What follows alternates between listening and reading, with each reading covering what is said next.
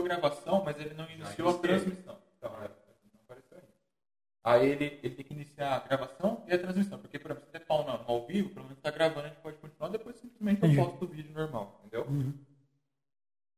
É, o Bruno é passando pelo teste de fogo. Batismo. Fazer a peneira aí do ao vivo. Fazer um teste, peraí, é normal. Gera Cadê o link? Manda o link aí também. Aqui, ó. Ordem tal podcast. Aí tá ao vivo. Tá ao vivo. Deixa eu só testar aqui. Alô, alô, som, som. Alô, Marcelo? Beleza. Tá com ela. Eco? Então, vamos fazer o teste de som, testando o a som. caralho? Testando, estamos ao Estamos vivo. ao vivo aí, iniciando os primeiros testes Legal. pra gente já entrar no canal aí, pessoal. Estourando muito. Estourando muito. Alô, som 1, 2, testando 1, 2. Não sai? Ah. Agora foi, agora foi. Isso aí. Bora, bora. O Bruno não saiu. Fala aí, Brunão. Foi, foi. Demora um pouquinho.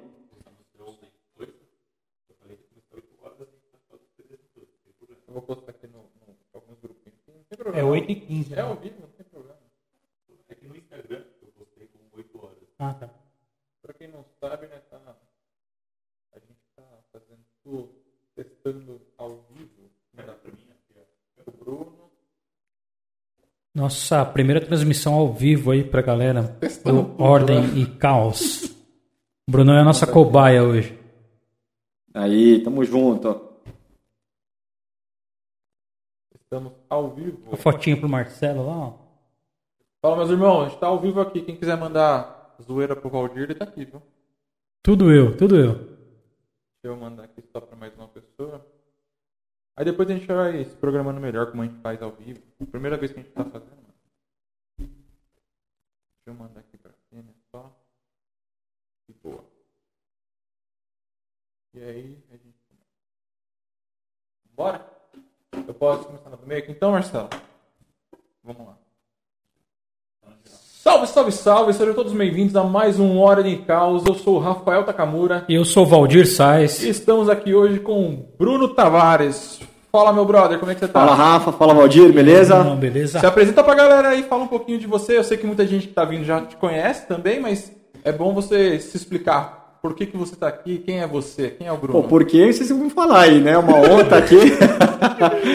Mas falar um pouquinho de mim, eu sou o Bruno Tavares, esposo da Amanda, pai da Marina, pai de mais um agora, ou do Davi ou da Sara, que tá chegando Oh, aí que ano que vem. que bênção. É, com saúde, se Deus quiser.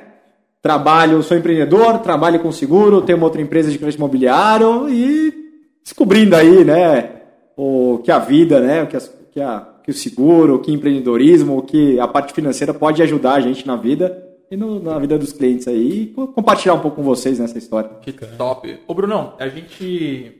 Eu conheço você já há um bom tempo, acho que toda a minha vida, né? E pra quem não, não sabe, você foi um cara que trabalhou muitos anos como CLT no mercado, como todo mundo. Todo mundo não, é, todo mundo é muita gente, mas você trabalhou A como maioria, CLT né? e decidiu É. se arriscar, sair desse mundo e vir pro mundo do empreendedorismo. Tipo assim, o que foi esse estalo na sua cabeça pra você se tornar um empreendedor e fala um pouquinho pra gente disso aí e os riscos que um cara corre, o dia a dia, o suor, a batalha. Primeiro, você sabe que, buscando aqui, né, nada ensaiado, né, bate-papo totalmente informal, mas o meu primeiro passo não foi empreendedorismo, não foi CLT não, foi empreendedorismo, e veio do teu pai, cara, se você parar pra pensar, Sério? Por quê? foi pãozinho do teu pai. Ah, Você lembra? Os docinhos? Doce Rapanui, cara. Cara, você vendia rosquinha do Rafa, mano? Ah, ô Rafa, conta pra mim isso daí, cara. eu Não tô sabendo essa A gente foi roubado, inclusive, É. uma vez.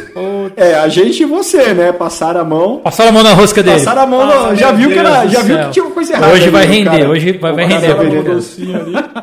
Mas o meu primeiro contato mesmo, trabalho, foi empreendendo, né? Porque, assim, resumindo, né? A gente teve na infância mudar para casa da minha avó, nos fundos. Financeiramente, a família quebrou, o pai quebrou, a mãe fazia unha, foi expulso lá, né, da casa que a gente alugava, o cara tinha que alugar a casa pro filho, enfim. Não tinha condições de alugar outra casa, uma fase terrível, meu pai sem trabalhar. Aí a família organizou uma casa ali, construiu uma casa rapidinho no fundo da minha avó, a gente veio morar lá. Só que nessa época, meu, com a mão na frente e outra atrás. Sem trabalho, Começar sem nada. do zero. Do zero, Total. de Só pra favor. todo mundo entender, você era criança nessa época. Criança, certo? tava terceira série, quarta, quarta série tava começando, tinha 10 anos, eu acho. Não, menos. É, devia ter meus 9 anos. Minha irmã com 7. E aí a gente veio, né? E eu lembro que seu pai morava na rua de cima, né? Ele Sim. também tava numa transição ali. E o seu pai tava trabalhando, vendendo, atendendo mercado. Sim, os negócios de vendendo doce. doce. né? Uns docinhos que você comia sobremesa mesmo, né? Era, Era tipo uns docinhos individual. uma colherzinha, sabe? Sobremesa mesmo. Você lembra da marca desses doces? Ah, né? nem fudendo. cara. Rapa Nui, é o nome da marca. Rapa Sério? Nui. Rapa Nui, dois. Existe ainda. Cara, eu procurei um tempo atrás, não achei esse. Mas enfim, né? Era aqueles negócios bem de fácil acesso pra qualquer um. Tipo, Ah, menos de um real, acho que não era. Um negócio assim. Era super barato. Não, era centavos na época, né? E aí eu lembro que o seu pai, né, na rua de cima, a gente conversando, tinha um primo da mesma idade, que era o Júnior. né? Eu tava com 9, o Júnior devia estar com 8, né? Sim, é um ano e tô dois. Um né? ano mais novo, e ele falou, ó, pô, vocês, vocês não vendem. Tem um monte de, de cliente que vende doce na rua. Toma uma caixa pra cada um. Sai. Vai vender na rua. E aí eu e o Júnior, acho que ficou umas, umas duas semanas com aquela caixa lá. A gente não foi vender, né? Porque, pô, e a vergonha. Criança, Tinha porra. vergonha. Não, é Criança, criança, velho. criança, Você não né? sabe. Dinheiro. E assim, eu nessa época eu só vinha pra São Paulo na- nas férias, não era, Bruno? Eu acho que era, só eles, nas férias. Eles já estavam. Eles já moravam em São Paulo e tal, eu não. E aí, meu, tipo, você tem vergonha pra caralho, você tem Porra, vergonha, você é velho. criança. Só que fique bem claro, tá? A gente tá falando de uma outra época, né? A gente tá falando aqui Sim. de, meu, mais de 20 anos atrás, né? É Sim, outra sim. época. E, e aí, uma hora que a água bateu na bunda, eu, eu queria. Faltou alguma coisa em casa, não lembro, e foi empurrando a minha mãe. Isso eu lembro. Vai lá, filho, pega os doces e vai, né? E minha avó também falou, minha avó. A avó criou oito filhos, né? vai. Ah, eu já fiz de tudo, vocês não querem esse Incentivando. doce e vão vender na rua. Aí eu e o Júnior foi junto, né? Pra diminuir a vergonha. A gente pegou essa caixa, uma a gente encheu a mochila e outra a gente foi abordando, né? Não sabia nem o que falar tal. E a gente foi sem rumo, né? Parava nos comércios, parava o pessoal na rua. E mesmo sem experiência nenhuma, eu sei que a gente não foi muito longe de casa, vendemos quase todas as caixas. Assim, foi super rápido. Não sei se a margem era E pequena, não aí vou lembrar. pegou o gosto pela coisa. A gente gostou, Pegou um troquinho e falou, opa. tem até um fato interessante porque a gente decidia, a gente não queria voltar com nenhum doce, né? Não, já que a gente veio, vamos voltar sem nada, né? Sobrou uns de goiaba, assim, que a galera não queria tal. A gente foi vender numa rua, era quebrada, né? Lá no Munhoz Júnior, em Osasco. Foi vendendo umas ruas lá, em cima lá. Aí veio o cara mais, mais malandrão. Ah, esses doces aí, o que vocês estão fazendo? E a gente... "É, a gente tá vendendo. Ah, mas tem papel nesses doces aí? A gente nem sabia. Papel? Ah, veio aqui o papelzinho pra você tirar. A gente falou pro cara, né? Aí depois, né, que a gente... O tempo o cara queria o papel pra fazer um rolinho, É. né? Fazer um back dele, mano. Aí o cara, "Ah, mas se eu comprar um, vocês dão outro pra mim? Não sei o quê. Aí você mudou o ramo e falou, peraí, vamos vender Puta. seda pra galera. Imagina a criança indo Empreendendo. pra rua, É, ninguém é, era uma vender. oportunidade, talvez, na Não, época, mas né? Mas, imagina enfim. duas crianças indo pra rua sem, tipo, ninguém ensi- não teve um treinamento de venda. Não tinha. E imagina usar, porque eles vendiam pra adultos. Os adultos- Os adultos têm, têm adultos de é tipo, né? Tentando enrolar as crianças pra conseguir pegar mais. Não, mas eu te dei tal troco aqui, tentando enrolar, passando. Mas vendemos, cara. Vendemos a caixa, eu acho que esse cara te deu. O cara deu uma moedinha qualquer, a gente, ah, fica aí com você. Puta, a gente chegou em casa, pega uma pochete, assim, né? Chegou em casa, abriu uma pochete, contamos o dinheiro, bicho, a felicidade, assim. Caraca, dinheiro. Eu lembro que na época, acho que deu coisa de 13, 14 reais, assim, né? O doce era 50 centavos, a gente vendia. E aí a gente usou esse dinheiro para comprar três caixas e aí foi comprava as caixas e vendia, né? E aí a gente, o Júnior às vezes começou, a, o Júnior foi mais empreendedor que eu, né? Porque ele começou a sair na semana e eu saía só de sábado, né? Porque estudava e tal. Mas eu comecei, não foi CLT, foi empreendendo. Não, beleza. Foi, aí foi você- o primeiro passo, é. Aí, beleza, a gente fala de- do, do Bruno ali, criança, empreendedor, com os pais. E aí depois decide. Vou até falar um pouquinho mais de você já. Decide fazer Primeiro- o seu cursinho ali. E fala pra galera onde que você se formou pra galera ver o peso do currículo. É, me formei. A faculdade eu fiz na USP, né? Mas eu não, não vou encher a boca porque eu fiz o quinto ano. Porra. Os caras falam que é Tá difícil entrar lá, mas. O que, que é o quinto ano? Agora nem eu entendi. Não, é, o curso que eu fiz foi- marketing, né? Mas É. eu fiz, é, teoricamente, seria em quatro anos. É. Mas a, a USP Era longe pra caramba, né? É, importante Fiz a você se unidade, formou, o importante é o enfim. carinho no final, né, Valdir? É, que manda. Fala, pô, podia encher a boca aqui, né? Mas eu. Foi fácil pra entrar, difícil pra sair. Nota de corte, exigência muito alta. Eu fiz quatro anos. Aí a galera se formou, os mais CDFão da sala lá, e eu fiz, fiz o quinto. É né? tipo o Valdir falando de concurso público, né? Mas Tipo, você fez. Não, na realidade você entrou na USP desde o primeiro ano, é isso? É, eu, eu, foi- eu saí do ensino médio, eu sempre estudei em escola pública, né? Passou no concurso da USP. Aí fiz um ano de cursinho, então me preparei pra pra prestar. E aí não fiz só USP, né? Quando eu fiz, eu fiz USP, Unesp, fiz algumas outras. E aí passei na Unesp, em Bauru, foi a primeira que eu fiquei sabendo que eu passei. Lá era Relações Públicas. E aí eu falei, se eu não der certo na USP, Já tem já uma tenho lá opção. uma garantida, né? Ah, mas aí deu certo na USP, então... E aí você passei. entrou, o primeiro ano você entrou com qual formação? Marketing ou já Marketing. Já, Marketing. Eu já fiz pre- o, a, Então você a fez- FUVEST para marketing já, Tá. né? Mas foi um pouco de malandragem também, né? Porque eu gostava administração, é, publicidade e veio o marketing era um curso relativamente novo. Tinha, acho que era a quarta turma, a turma que eu entrei. E aí eu vi a nota, a nota de corte ali, né? Na análise. Lá embaixo. Puta, publicidade tá lá no alto, é muito concorrido. Administração, galera em peso.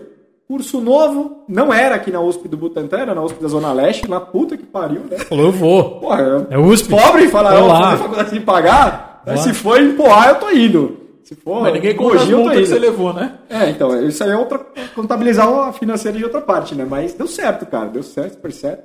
Passei de primeira. É, matemática me ajudou muito, né? Na, na segunda fase, deu certo. E depois a formação aí, entre os trancos e barrancos. Vai que vai que vai. Importante que Mas o diploma tá, e aí, tá você feito. sai né? com a cabeça da USP, tipo assim, vou trabalhar pra alguém ou vou montar minha própria empresa? É, cara, você sabe que é, na faculdade eu era um dos poucos, né, que tinha que ajudar em casa. Não, então essa condição ali da infância ali, ela não mudou tanto assim ao longo dos anos. Tiveram momentos bons e ruins. Quando eu entrei na faculdade era um momento financeiro na minha na casa dos meus pais ruins, né? Porque eles estavam se separando, né?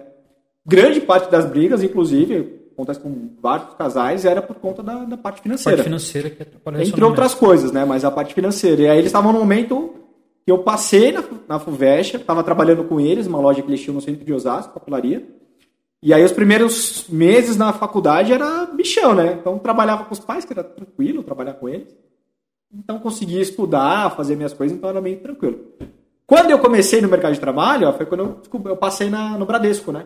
Vi que tinha uma vaga lá, meu, é, meu pai teve, tinha um conhecido lá, ficou sabendo que estava sempre abrindo né, para trabalhar em agência. Ele, ó, carreira de bancário, né? Uma carreira Legal. legal, filho, vai lá e tal. É, a gente por morar em Osasco também, né? Bradesco muito. É, a sede aqui, né? Em, na- em Osasco, na verdade. Aí eu passei e fui bem na entrevista, assim, fui desenrolado para conversar, fui bem na entrevista, deu certo, fui aprovado. Bicho, quando eu tava lá com meus 16 anos, né? Falei, não, desculpa, 18, né? Não era meu primeiro emprego, eu tinha tido uma experiência de office boy, super rápido. Mas meu emprego numa empresa grande, legal, bacana, Reconhecida. reconhecida, né? Aí quando eu fiquei sabendo que foi aprovado, eu falei, quanto que eu vou ganhar mesmo aqui no banco?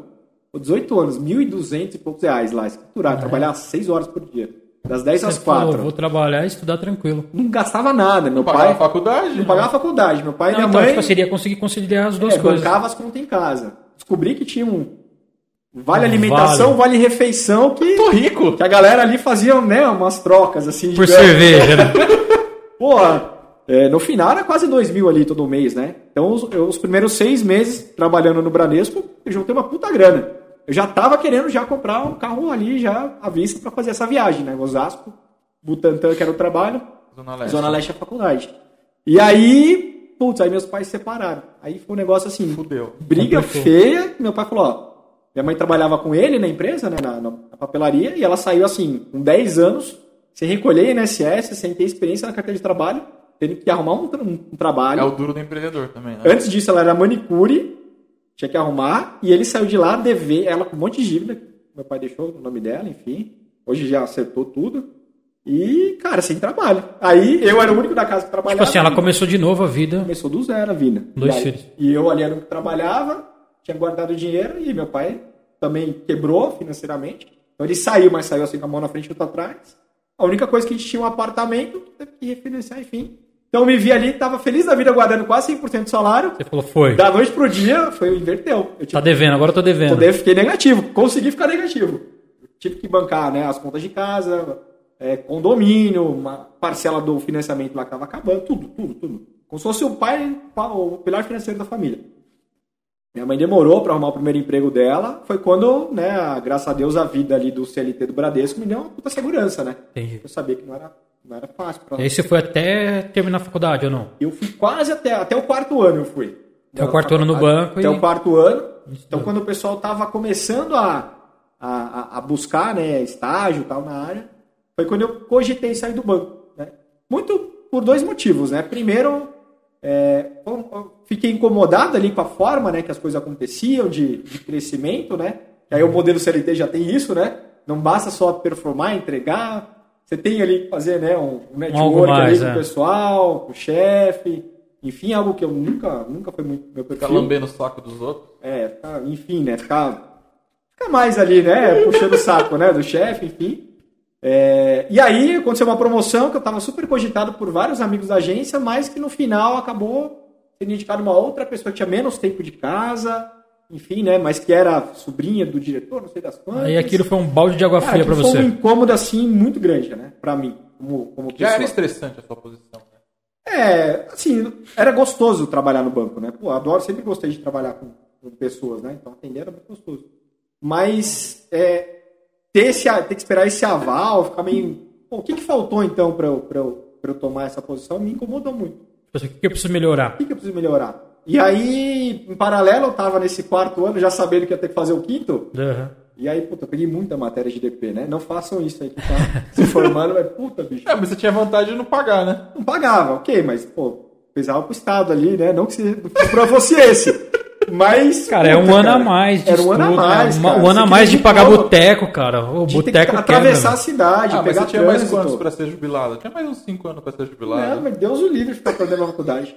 Aí, que, que eu fiz, né? Eu sabia que meu quinto ano ia ser muito complexo, porque eu peguei tanta matéria, peguei do primeiro, do segundo. Acumulou e eu nunca matei. Eu sempre, porque eu trabalhava, então só tinha noite, então era sempre grade nova. As matérias que ficavam, quem não trabalhava, às vezes no ano seguinte já ia lá e matava. Eu não, eu fui acumulando.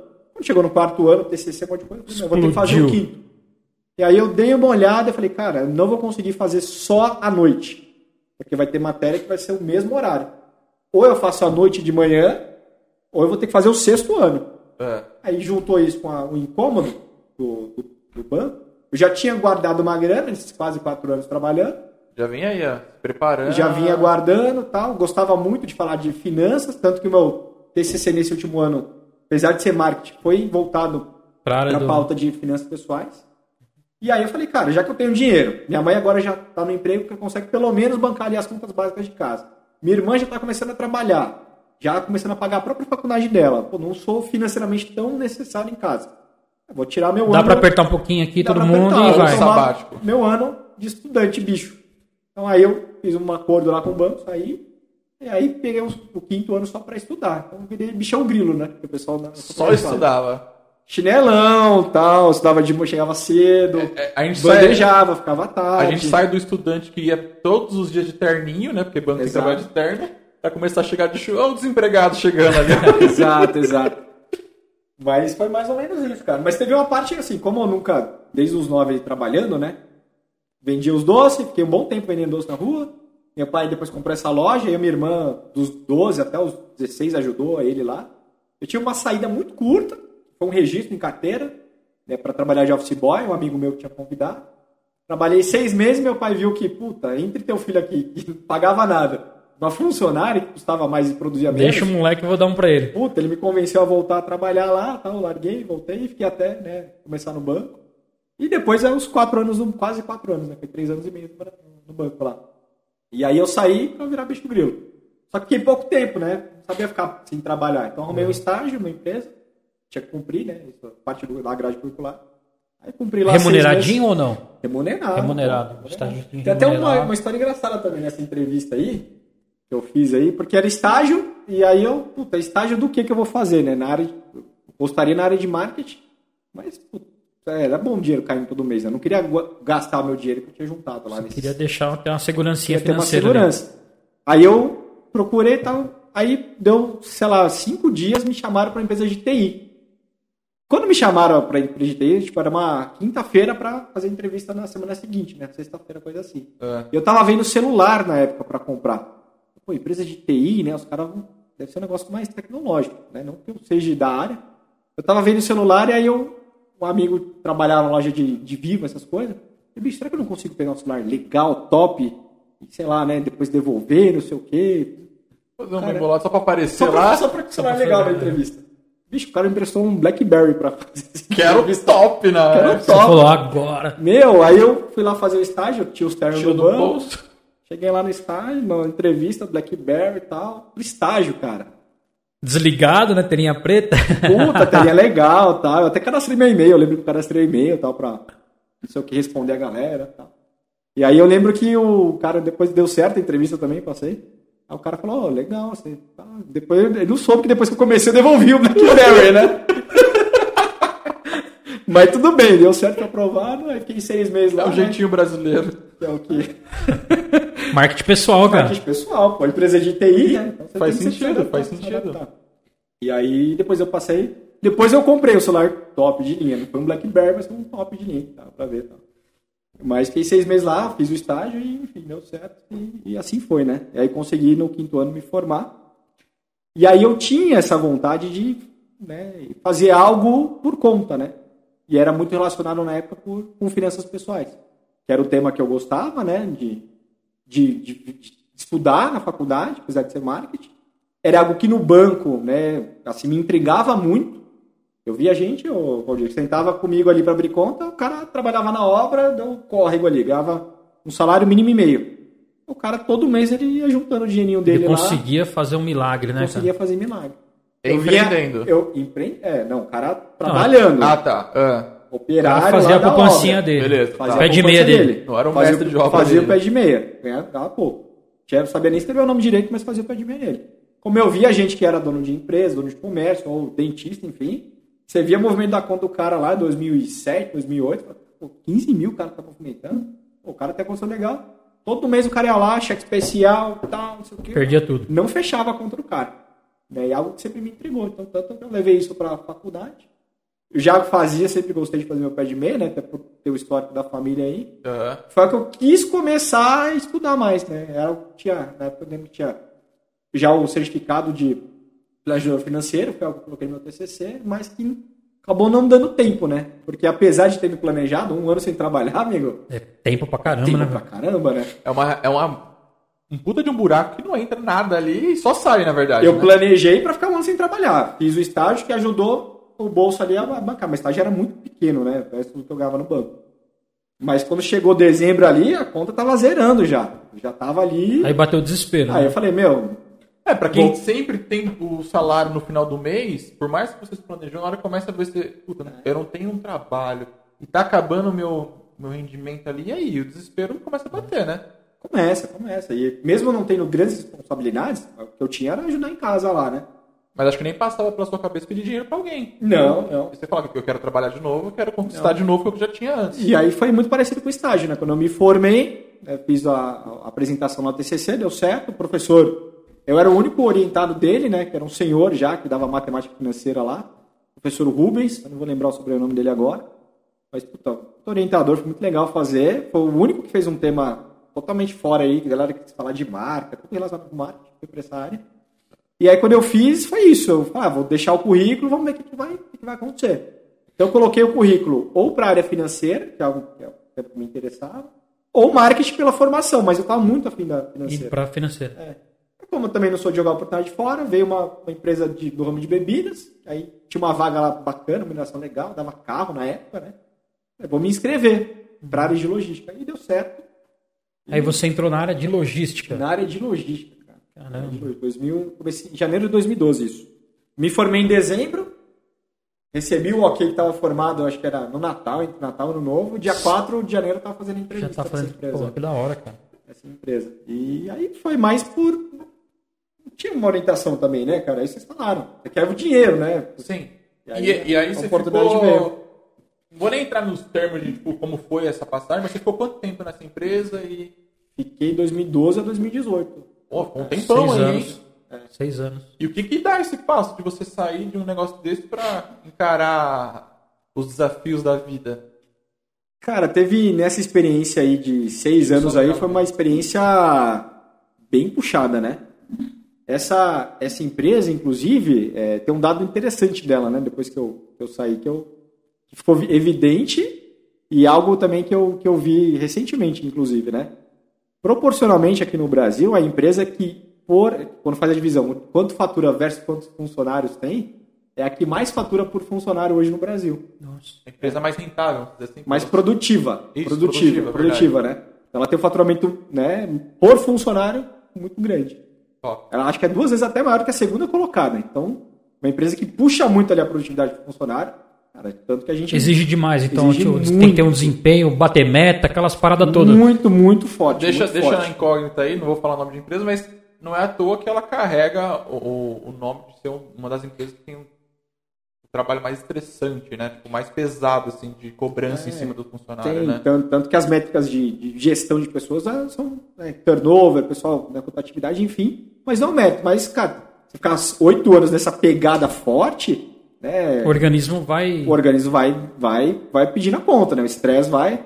E você muda também, né? Porque automaticamente todas as empresas, todas, todas, todas, você fica muito tempo nela, você, Valdir, eu, quem muito tempo na empresa, a empresa forma você.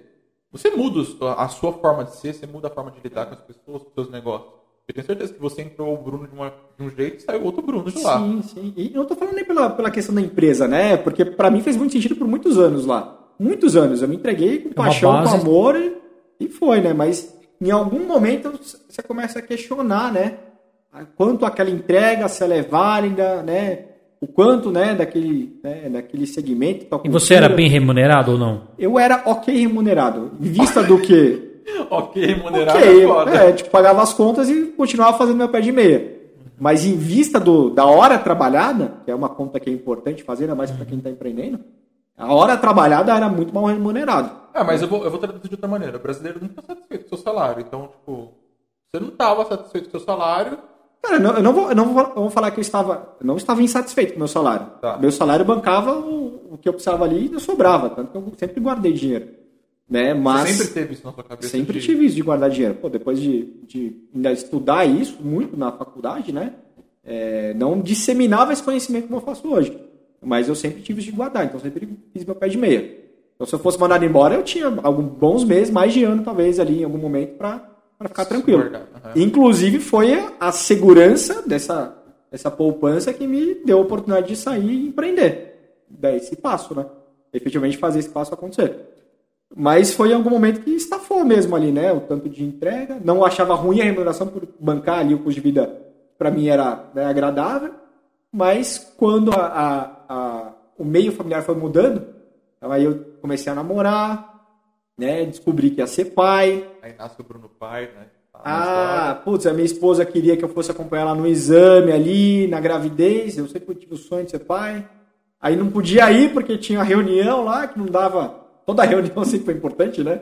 Como tem uma reunião da empresa que não dá para você não estar presente, então perdi ali primeiro ultrassom, perdi ali o batimento cardíaco. E quando você apresentava um atestado, os caras já ficavam com cara feia, tipo, porra. É, eu nem, nem chegava, não tinha nem essa possibilidade de apresentar Não? atestado, na verdade, né? Eu vou ser muito franco né, no momento ali que, a- que aconteceu, porque eu tava realmente ali é, Viver na empresa. vivendo a empresa. Você não tinha como sair. A minha esposa fala hoje isso, a Amanda, né? Ela fala o seguinte: que em vários momentos, quando eu estava com ela, ela via que eu não estava com ela.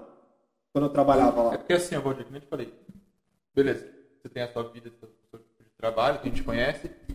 A gente que trabalhou em multinacional, eles fazem um- uma lavagem na sua cabeça que você, você vive pela empresa. Ah. Então, eu posso estar do seu lado aqui, mas eu estou pensando no meu trampo que eu vou ter que fazer daqui, quando eu sair daqui, ou de amanhã, e etc. Eu tenho certeza que o seu trampo também é assim, muitas vezes. Pesa tanto que você fala, caralho, eu É uma deixei- carga, né? deixei aberto. Só que imagina ele lá no ultrassom da, da, da filha dele, pensando, sei lá, na remessa que tinha enviado, não sei qual era o trampo, enfim. Mas as multinacionais, no geral, não só essa que trampou, tenho certeza, elas têm, e não estou dizendo nem que é um ponto negativo, elas fazem, elas estruturam o funcionário de uma maneira, o cara viver a empresa, e não é à toa que ela alcançou aí o nível de produção que ela tem, né? As multinacionais, elas são o que elas são porque elas vi, fazem o fun- o funcionário transformar a empresa como fosse a vida dele. Na verdade, eles não, não tem mais aquela divisão. Sair daqui, acabou, morreu. Funcionário que pensa dessa maneira, tá falando sério agora. Carreira curta. Total. Em multinacional, Bruno, você trabalhou, você viu um monte de gente entrar e sair. Quem pensa, tipo, ah, sair daqui no balado, o cara não pensa no trampo, só em si, o cara vive o trampo, a vida é curta lá dentro, não é da multinacional?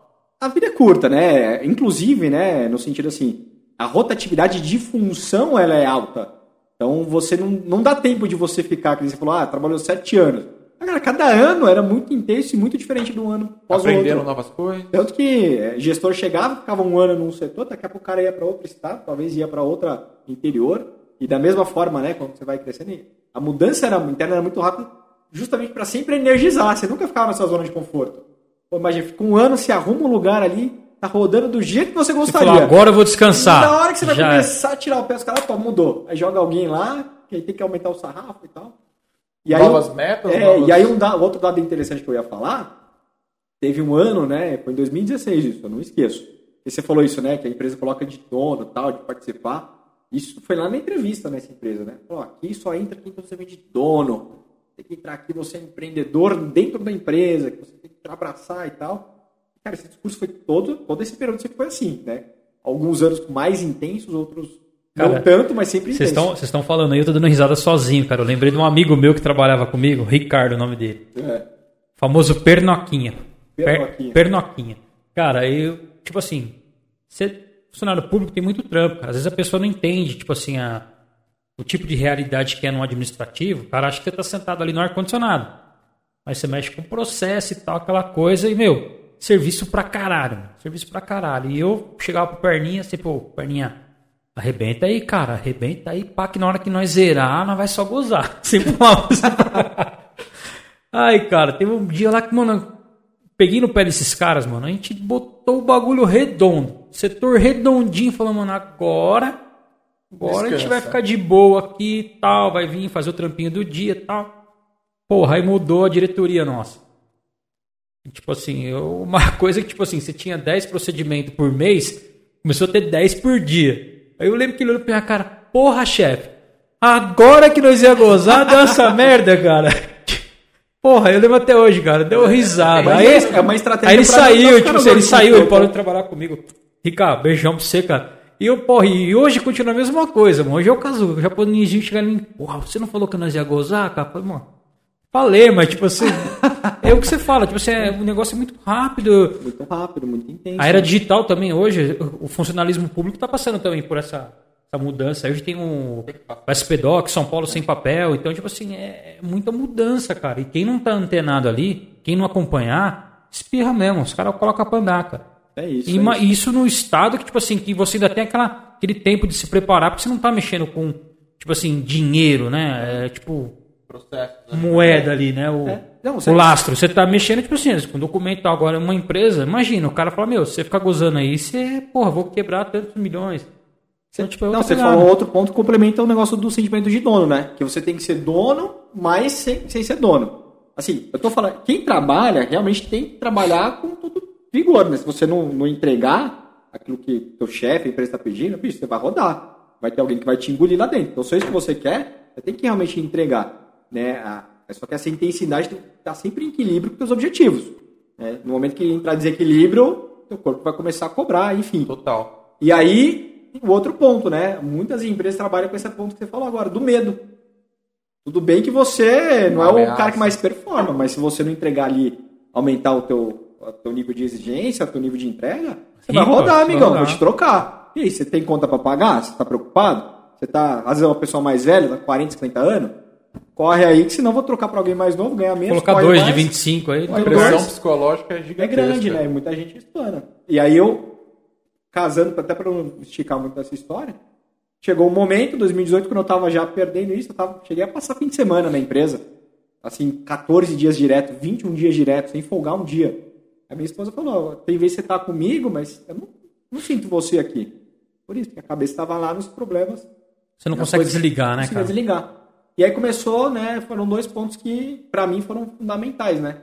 Eu sabendo que ia ser pai, querendo crescer lá, e eu vi que minha saúde começou a dar uns, uns, uns negócios. Comecei a ter tique no olho, cara.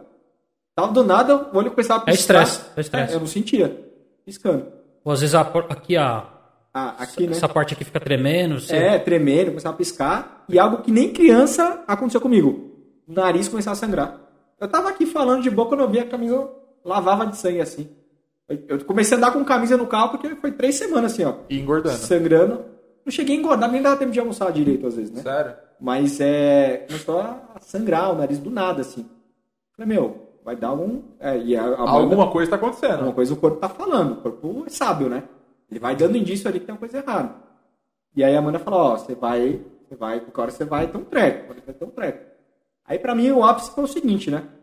Nessa empresa tinha é, auditorias né, internas, e aí a hora ou outra a gente tinha que auditar outras unidades. Aí eu peguei, eu tava novo na atividade, né? Eu comecei logística, mas eu tava dois anos em vendas ali, né? Eu fui auditar um outro, uma outra unidade, que era aqui na Zona Leste, um dos caras em vendas mais antigos que tinha lá. O cara já tinha uns 15 anos de gerente de vendas. Uma puta safo. Sabe aquele cara que você olha assim? O cara gostou de conversar, o cara, você já gosta dele ali. Se o cara, Ligeiro pra caralho. Ligeiro. Se o cara quiser, ele te vende até a mãe dele ali. O cara é bom, né? Você só não bate pra você ver que o cara é desenrolado. Eu, Pô, esse cara é legal. Vou colar nele pra aprender hoje. Só que bicho, por mais bacana a gente pô, desenrolar de tudo que o cara já tinha conquistado, que a gente ouvia, né, os outros falarem, eu não conhecia Na hora que você foi auditar, Na hora que eu fui auditar, uma merda, cara. Uma merda, assim. Uma merda de roubo ou de trampo, de bosta? Uma merda de ruim, da galera, puta, tá estressada, dos, dos- das metas não estarem batendo, do cara já ter batido tanto, mas tantos anos, mas aquele ano não sabia o que ele fazia, de processo, tanta coisa que o cara tinha que fazer. E o cara trabalhando ali 15 horas por dia, assim, o cara assim meio que desolado, o cara com 15 anos de experiência. Aí eu olhei pra mim e falei, bicho, eu tenho tipo, dois... ele precisava se reinventar, né? Precisava, sei lá, cara, não sei. Ele não tava performando mais o que ele tinha entregado no passado. Eu olhei aquele cara e falei, meu. Sou Eu, cheguei querendo entender quem era o cara, de tanto que gente falava bem dele. E você falou assim, eu não quero ser isso. Aí eu falei, meu, não, eu não quero ser igual, tá igual ele, não, senão eu tô fudido. Aí no final desse dia, depois de quase 15 horas com o cara, a gente chegou às 7 da manhã, era 9 da noite. Não tinha parado nem pra olhar meus e-mails, né? A gente fazia essa auditoria cruzada, mas você tinha o seu trampo do dia. Quando Não acabou, eu tive tinha que que começar a fazer o seu, Eu é. tinha que fazer o meu. Era 9 horas da noite eu lá, aí foi o baque ali pra mim, cara. O cara recebeu uma videochamada, era o filho dele, tinha 3 anos, moleque. 2 anos e pouco. Aí ele, ô filho, papai, não sei o quê. Ele, ô papai, tô com saudade. Eu já falava meio, olha, eu também, filho, não sei o que e tal. Aí ele até brincou, né? Ele, ô, papai tá aqui dando bronca aqui nos caras, aqui, é tudo vermelho aqui, os caras não batem merda. Assim, zoando assim, né? Cara desenroladão. Ele, "Ô, papai, e ele desligou ali, quando ele desligou, aí ele contou um pouquinho da história dele, né? Aí ele, puta, mas não é consigo ver meu moleque, tá foda. Correria, é sábado, é domingo trabalhando. Falei, sua mulher. Puta, minha ex-mulher, você quer dizer, né? Pode separou, depois que ele nasceu. Aí ele falou, né? Trabalhar pra caralho, ela não dava atenção, ela, pô, na hora que ela cansou, saiu, quê. É, claro que deve ter outras coisas, mas enfim, né?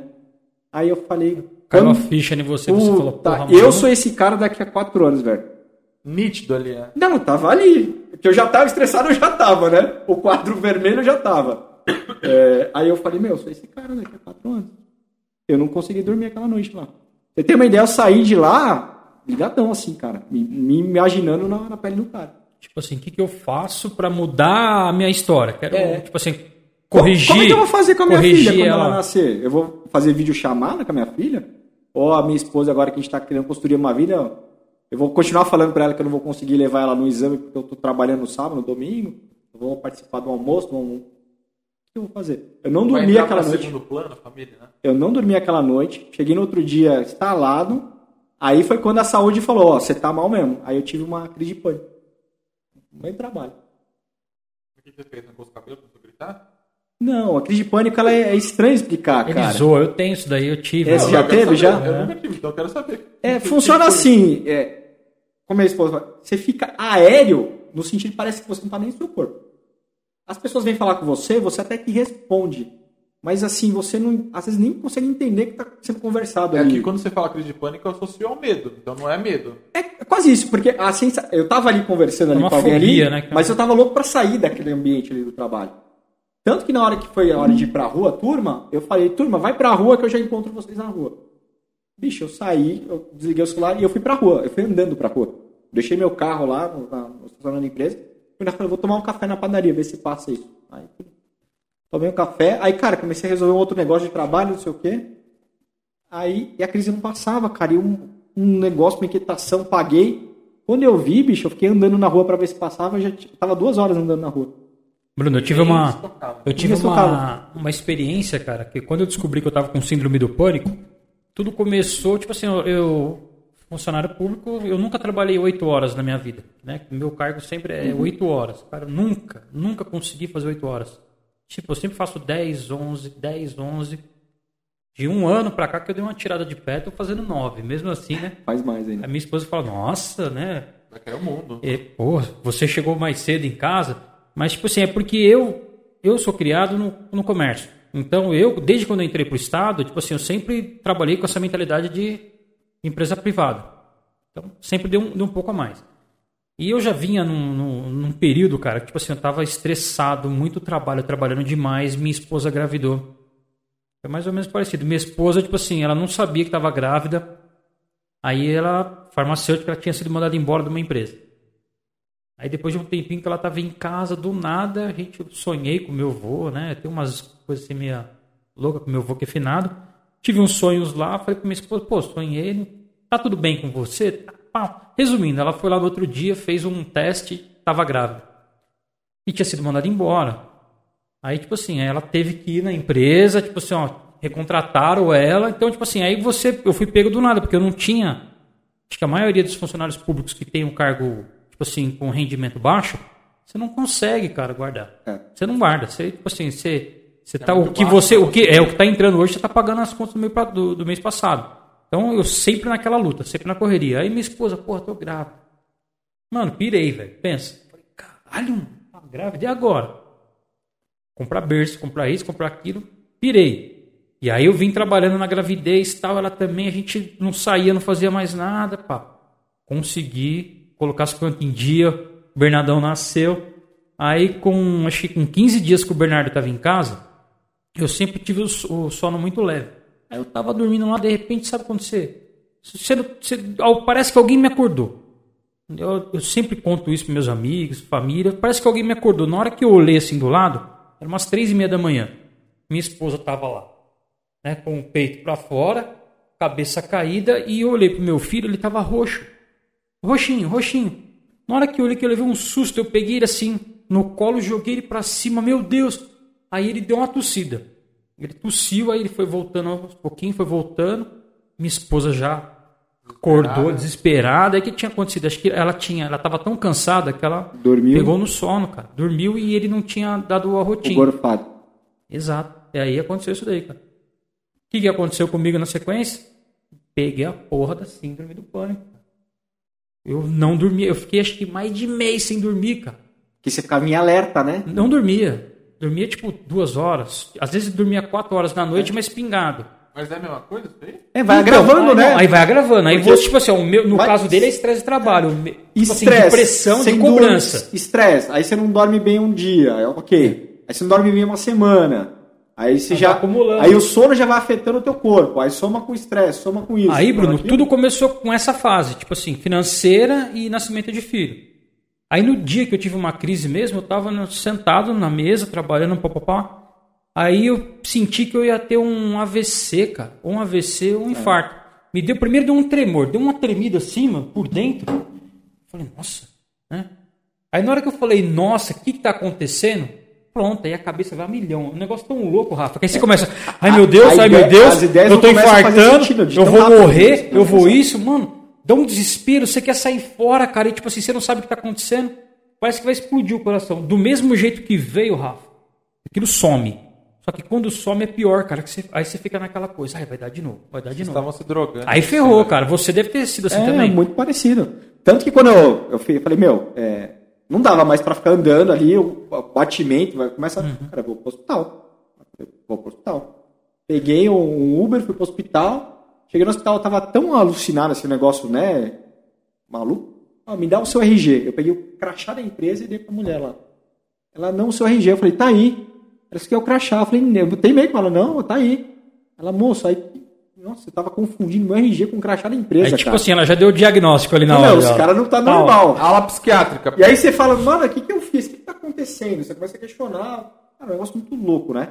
E aí eu, eu- na hora que eu fui descrever o que eu tava sentindo pro, pro Você médico. passou pelo geral, no caso. E é engraçado, porque você começa a descrever, você tem que descrever o que você estava sentindo. Aí você começa a descrever, aí começa a vir tudo de novo, só porque você tá falando ali né, o que você sentiu.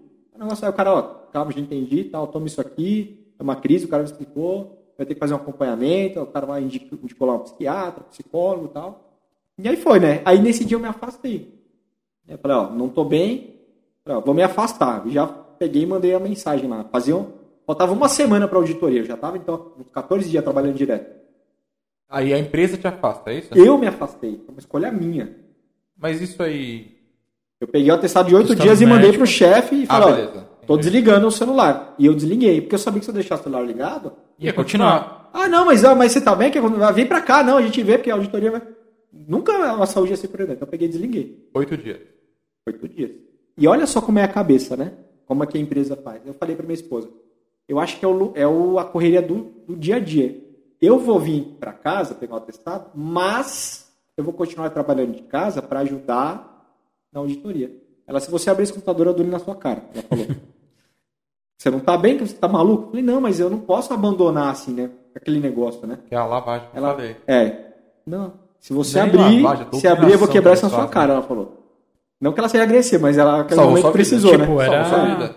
Aí eu falei, não, beleza. Aí eu desliguei. E aí, aí, como, aí funciona como se fosse uma, uma droga mesmo, né?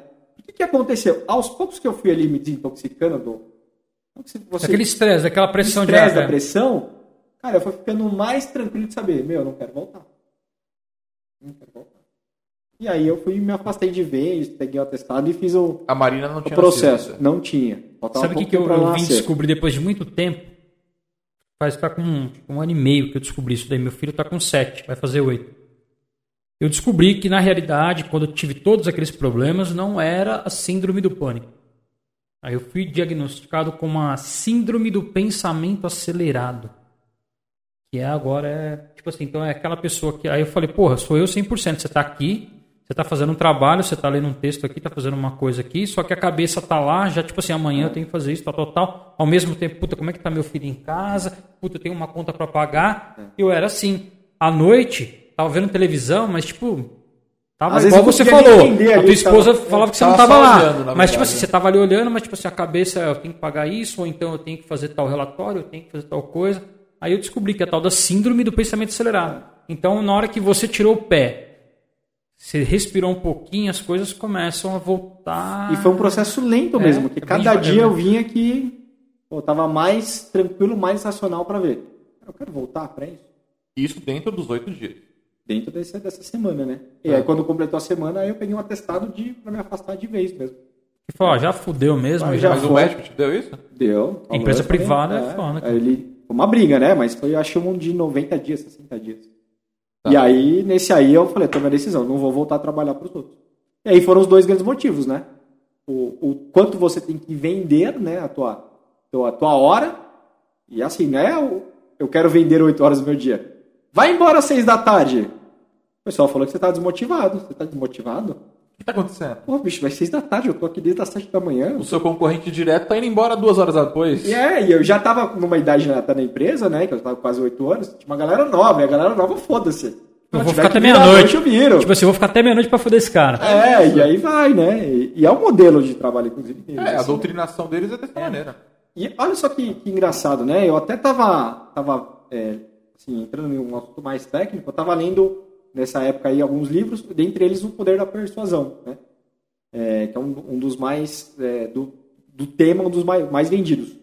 Tem uma história lá que fala assim, né, da uma mulher casada com um cara, né, um marido mais agressor, o cara bebia e tal, e a mulher conformada com a situação ali, né? Pô, o cara bebe, o cara me bate, o cara não sei o quê. O que, eu fiz pra Deus, Eu né? não sei o que, já vou separar. Demorou, demorou, mas ela tomou a decisão de separar do cara. Ela foi e separou. O que, que acontece, naturalmente? É, o cara vai lá, né? Pô, não, mudei. Vem aqui, vamos conversar. Não vai ser mais assim, vai ser diferente, tal, tal, tal, tal, tal. Ela vai dar uma segunda chance pro cara. É, Aí toma outro pau. é, só que olha só que engraçado, né, na cabeça dela. Isso chama, se não me engano, é. Você toma decisão. Não, e, Não. e é, é coerência. Tem que ter coerência com aquilo que você está fazendo, com a decisão que você tomou. Então ela volta, né, a se relacionar com o cara, dá um tempinho, o cara volta a ter as mesmas atitudes. Mesmas atitudes. O cara volta a beber, volta a agredir, volta. Fazer tudo. Aí quando alguém pergunta, como é que tá o seu relacionamento agora? Ah, melhorou. Agora que eu voltei, não sei o quê. Não, ele é outra pessoa. Melhorou, talvez, né? Alguns pontos, Tá mas não, já tá bem mentindo melhor. do pra que ela era. mesmo. Mentindo pra ela mesma, cara. Pra tomar, ter Pra coerência. aceitar É, pro aquilo. cérebro entender. Ela Tomou a decisão. E eu via lá, dentro da empresa, a mesma coisa acontecia, cara. Assim, eu, eu quero ver a sinceridade fora da empresa, depois que para de trabalhar, e pra mim é assim, das pessoas que saem depois e falam, cara, eu trabalhava 18 horas, 16 horas por dia. Mas eu sou dono. O pessoal falava assim lá dentro, não, eu sou dono, pô, não, vou fazer o negócio acontecer, porque isso aqui é a vida, não sei o quê falava de um jeito como se fosse né, a coisa mais importante ali, né? As metas do negócio. E isso adoece, cara. Você tem a tua vida fora. Tem gente que consegue equilibrar isso muito bem, né? Quem consegue geralmente vai cresce, tem mais facilidade de conseguir bons cargos, enfim. Mas é, não que não, eu não tivesse evoluído, né? As pessoas evoluem, mas enfim, né? Tem gente que tem mais Cada ser humano tem um jeito de descarregar de aquela. equilibrar isso, enfim. Mas, pô, você falar que é gostoso trabalhar 21 dias seguidos, 16 horas por dia, mas não que era gostoso. O que que acontecia? É a mesma coisa que a mulher. A pessoa tinha que tomar... Ela não podia sair daqueles 21 horas. Se ela deixar de trabalhar, ela perdia emprego, talvez. Ou ela ia lá e ia ser mal avaliada, não ia receber Sim. o bônus. É até uma coisa que eu falo Então ela- hoje. Pode concluir. Ela trabalhava tanto e, logicamente, internamente, ela tinha que ter coerência daquilo que ela falava. Então, vinha esse discurso interno lá no trabalho, né? Não, ótimo. Não, dono trabalha mesmo, nós somos dono. Essa coisa espalhava. Que aí você via um falando, dois falando, três falando.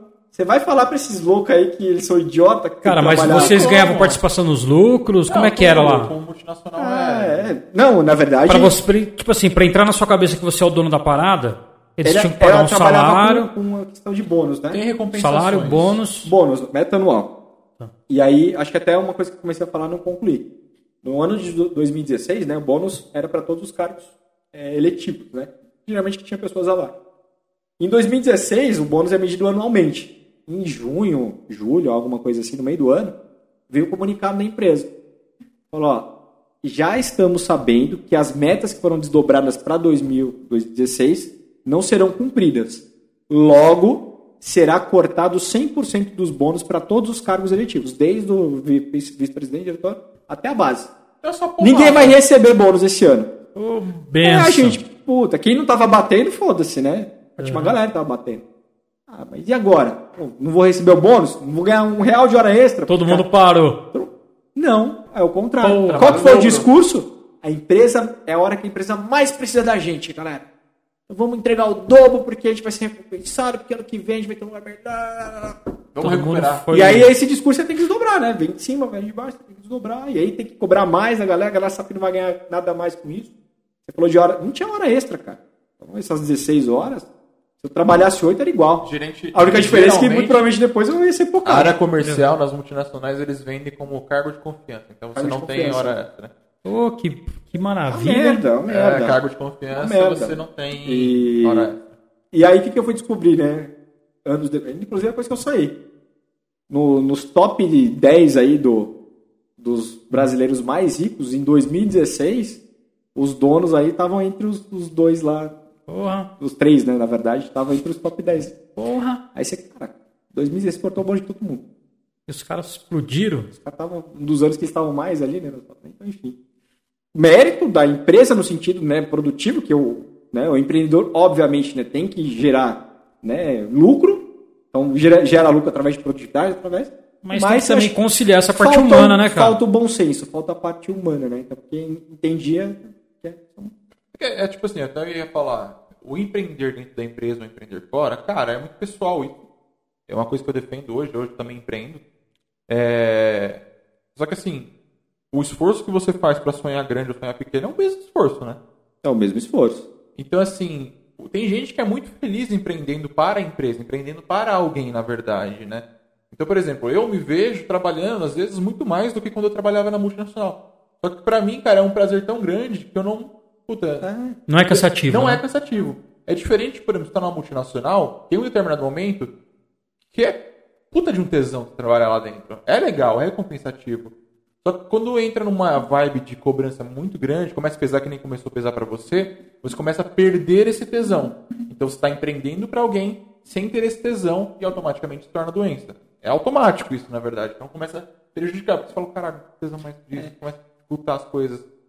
Hoje eu tenho certeza que você trabalha tanto quanto antes. Talvez até mais, cara. Só que o tesão que você tem em trampar é diferente. Nunca mais tive problema e com repito, essa questão de, do estresse, assim, literal da cobrança, porque a cobrança é minha agora, tá? É até muito maior, porque eu, eu brinco que eu sou meu pior inimigo, né? É isso. É, ninguém Mas vai me cobrar tão forte quanto eu me cobro. Você que vai se sabotar. Eu que, vou, eu que vou me sabotar, eu que vou, né? Então eu tenho que trabalhar muito. Mas também no dia que você quiser ligar o foda-se, você fala, mano, hoje, eu vou, eu hoje eu vou ver meu, é. minha filha. Hoje eu vou lá. Mas ó, não, eu não digo que isso seja a coisa boa, a coisa ruim, porque tem gente que consegue fazer isso dentro trabalhando para alguém.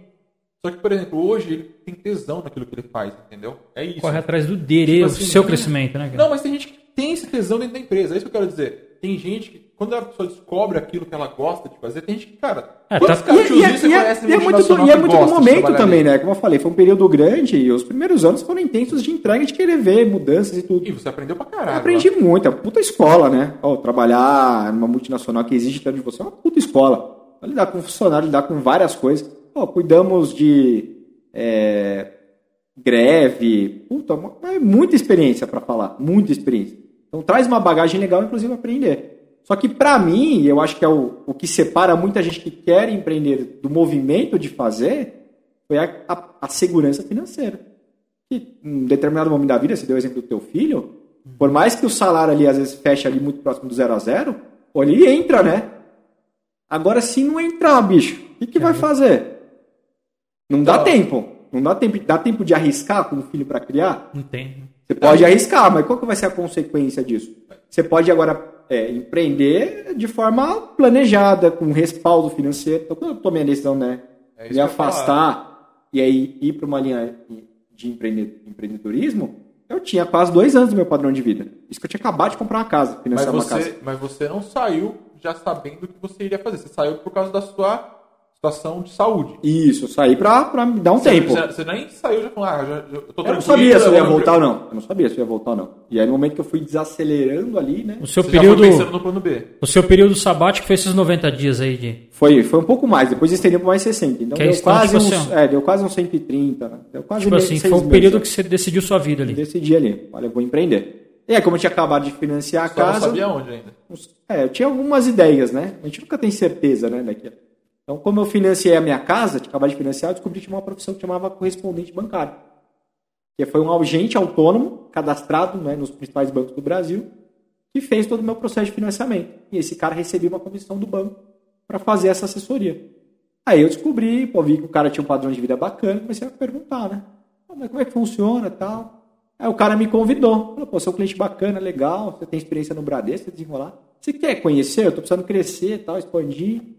Ah, vem trabalhar comigo, não vou te dar nada. Correspondente bancário. Correspondente bancário, né? De crédito imobiliário, na verdade. É bem, bem uhum. inchado.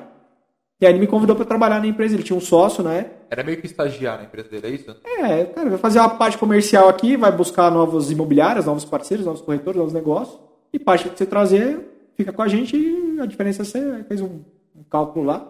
Aí eu fiz uma, uma, projeção de quanto que eu precisava vender por mês. Cara, você vender era 3, 4 financiamentos por mês, né? Para igualar o salário que eu tinha lá.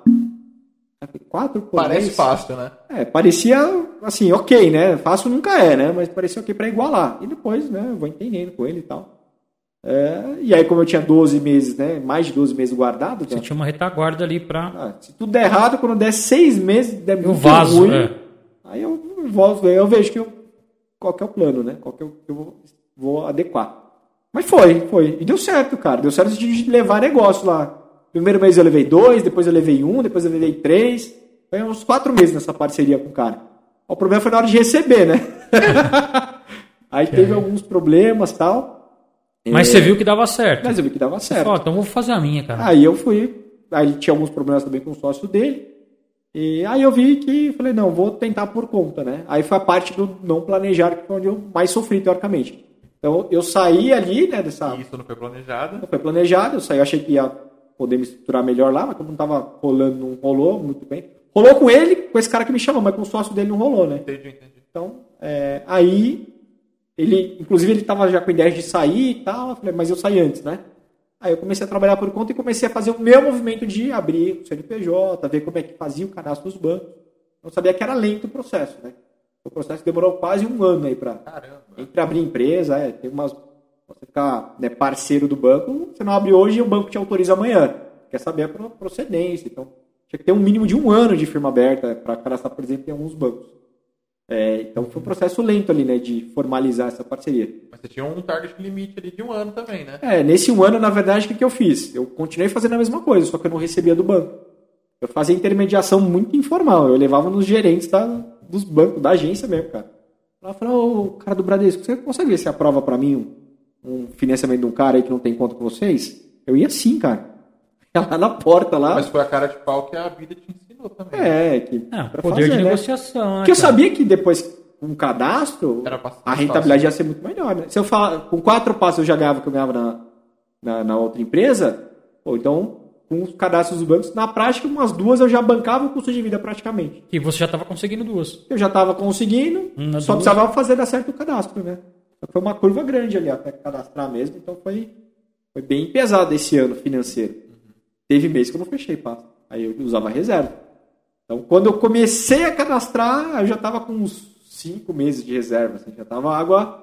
Batendo na bunda. Batendo na bunda, né? E aí com filha, né? Puta, você... Uhum foi igualzinho, igualzinho lá na, na faculdade. Né? Você planeja com um ano, mas você não segue ali a risca, as condições mudam, a filha chegou, outros custos, puta, vacina, um monte de coisa. E aí você acabou abrindo que empresa, Bruno?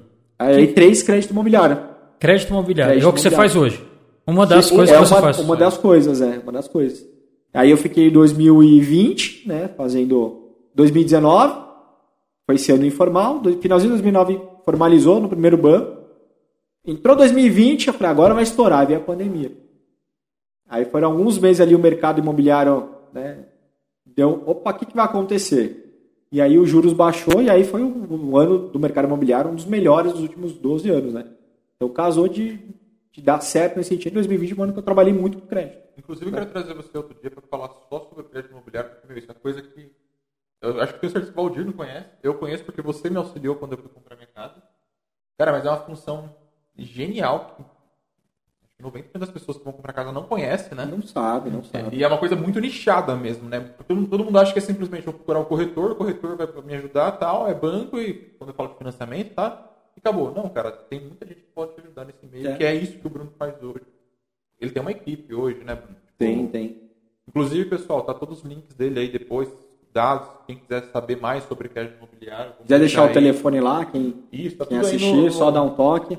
Tá tudo lá, vocês podem encontrar contato com ele. E aí, eu quero chegar na parte que foi onde eu queria trazer você aqui para falar.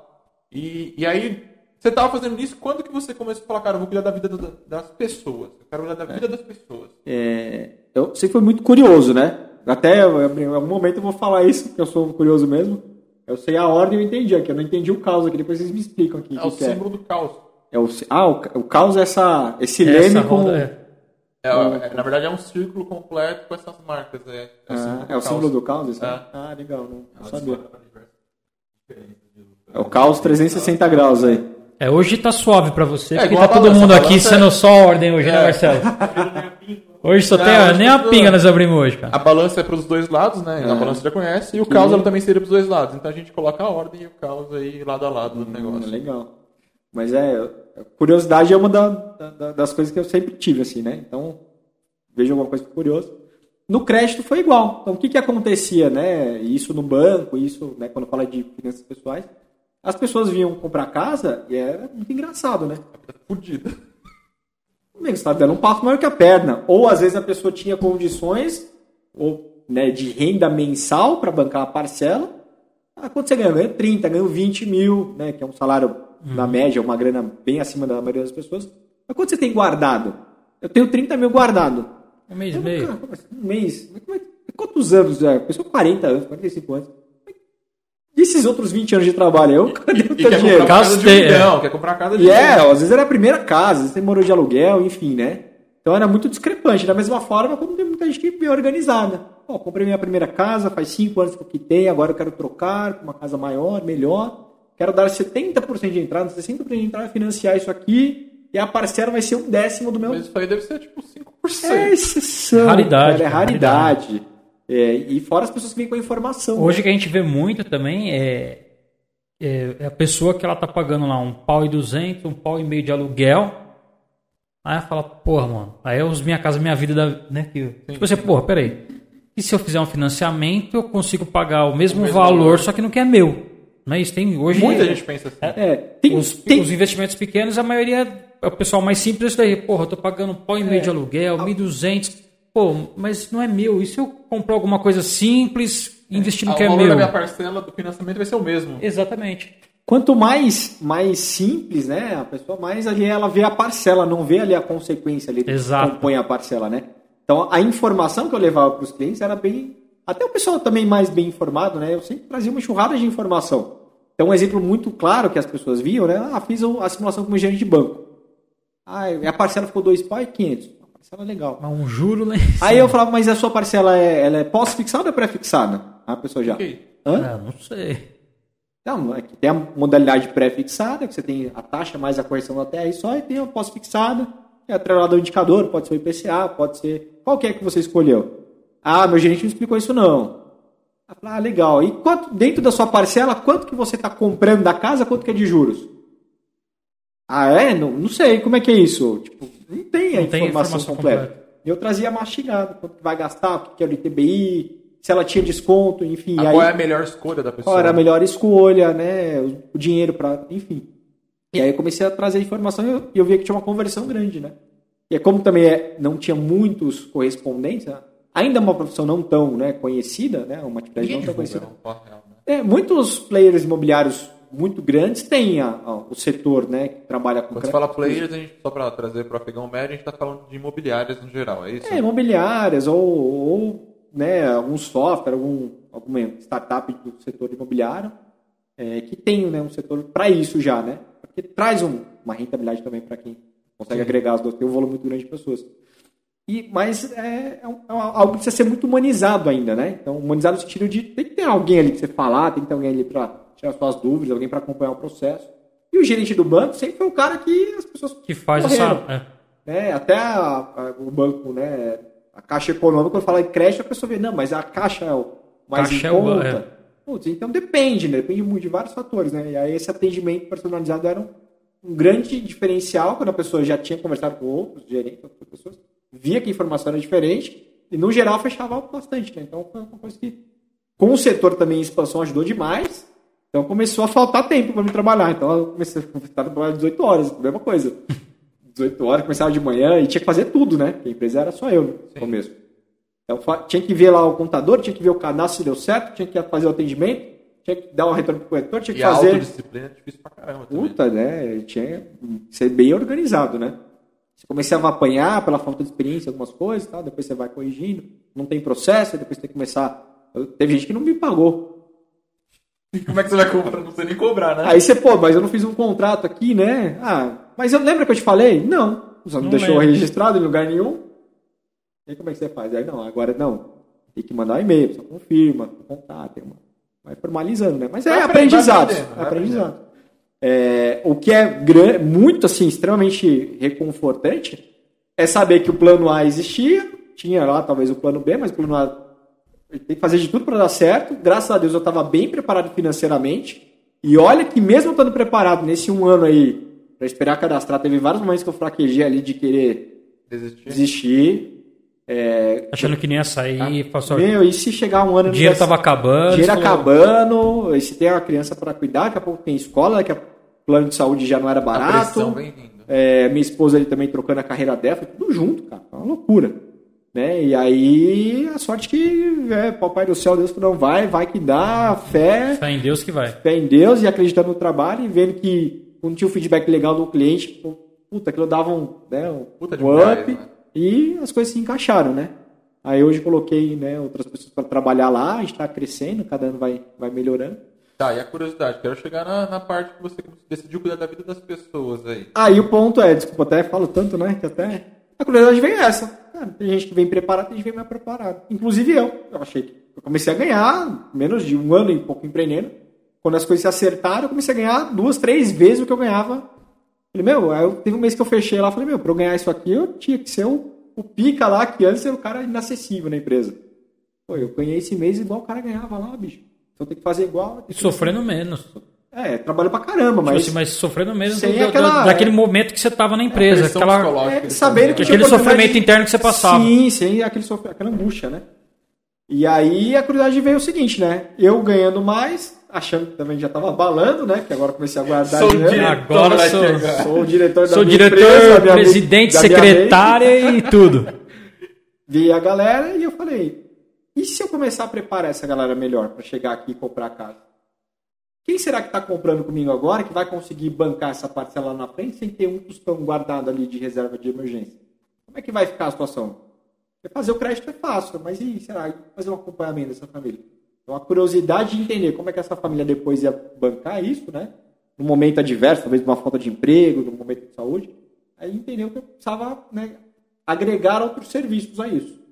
Aí veio né, uma empresa que veio uma empresa que, que sentou comigo e me explicou algo que mesmo trabalhando né, na, na faculdade, na minha vida pessoal com planejamento financeiro, e lendo Gustavo Cerbasi, lendo vários especialistas, né, conhecendo já na época um pouco Thiago Negro, outras pessoas super né, bem vistas aí, Conceituadas. conceituadas, tinha algo que eu não tinha parado para analisar, que era entender a gestão de risco no, no longo prazo, que é o seguro de vida e o seguro em vida. Cara, Que é uma coisa que todo mundo tem preconceito pra a caralho. galera, você fala assim, o pessoal foge, né? Não, isso aí não, mas não vai acontecer nada comigo não. Tal. Eu sou atleta. Sou atleta, tal. Comprar túmulo, né? Ninguém quer Ah, tipo assim, comprar é. jazigo em cemitério. Jazigo ninguém... e tal. Eu vou Você pagar não, deixa aí, morte, deixa. né? Quando eu morrer, foda-se. Alguém quem vai resolve esse pagar. BO aí. Alguém vai se fuder pra pagar. É, aí. é. Cara, e é um BO foda, né? É, A gente teve, até antes da pandemia, uma experiência na família, né? Com, com o sogro da minha irmã. que, Puta, terrível ali, né? A experiência de ter que resolver tudo isso, né? Em cima da hora.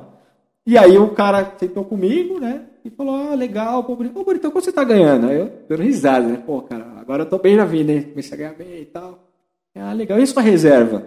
Ah, a reserva eu tive que gastar, mas agora eu tô Começando, Começando de a guardar de Começando de novo. novo. então, né? Então eu tenho minha casa que está financiada aqui, tem mais uns 25 anos para pagar. Mas eu tenho aqui quase um ano já no meu curso de vida que, se, se der ruim aí, eu vou. Só vai ficar 24 pra Só pagar. 24, é legal, bacana, irmão. E sua filha tem 3 anos, né? Eu falei, é, minha filha, 2 anos, dois anos, né?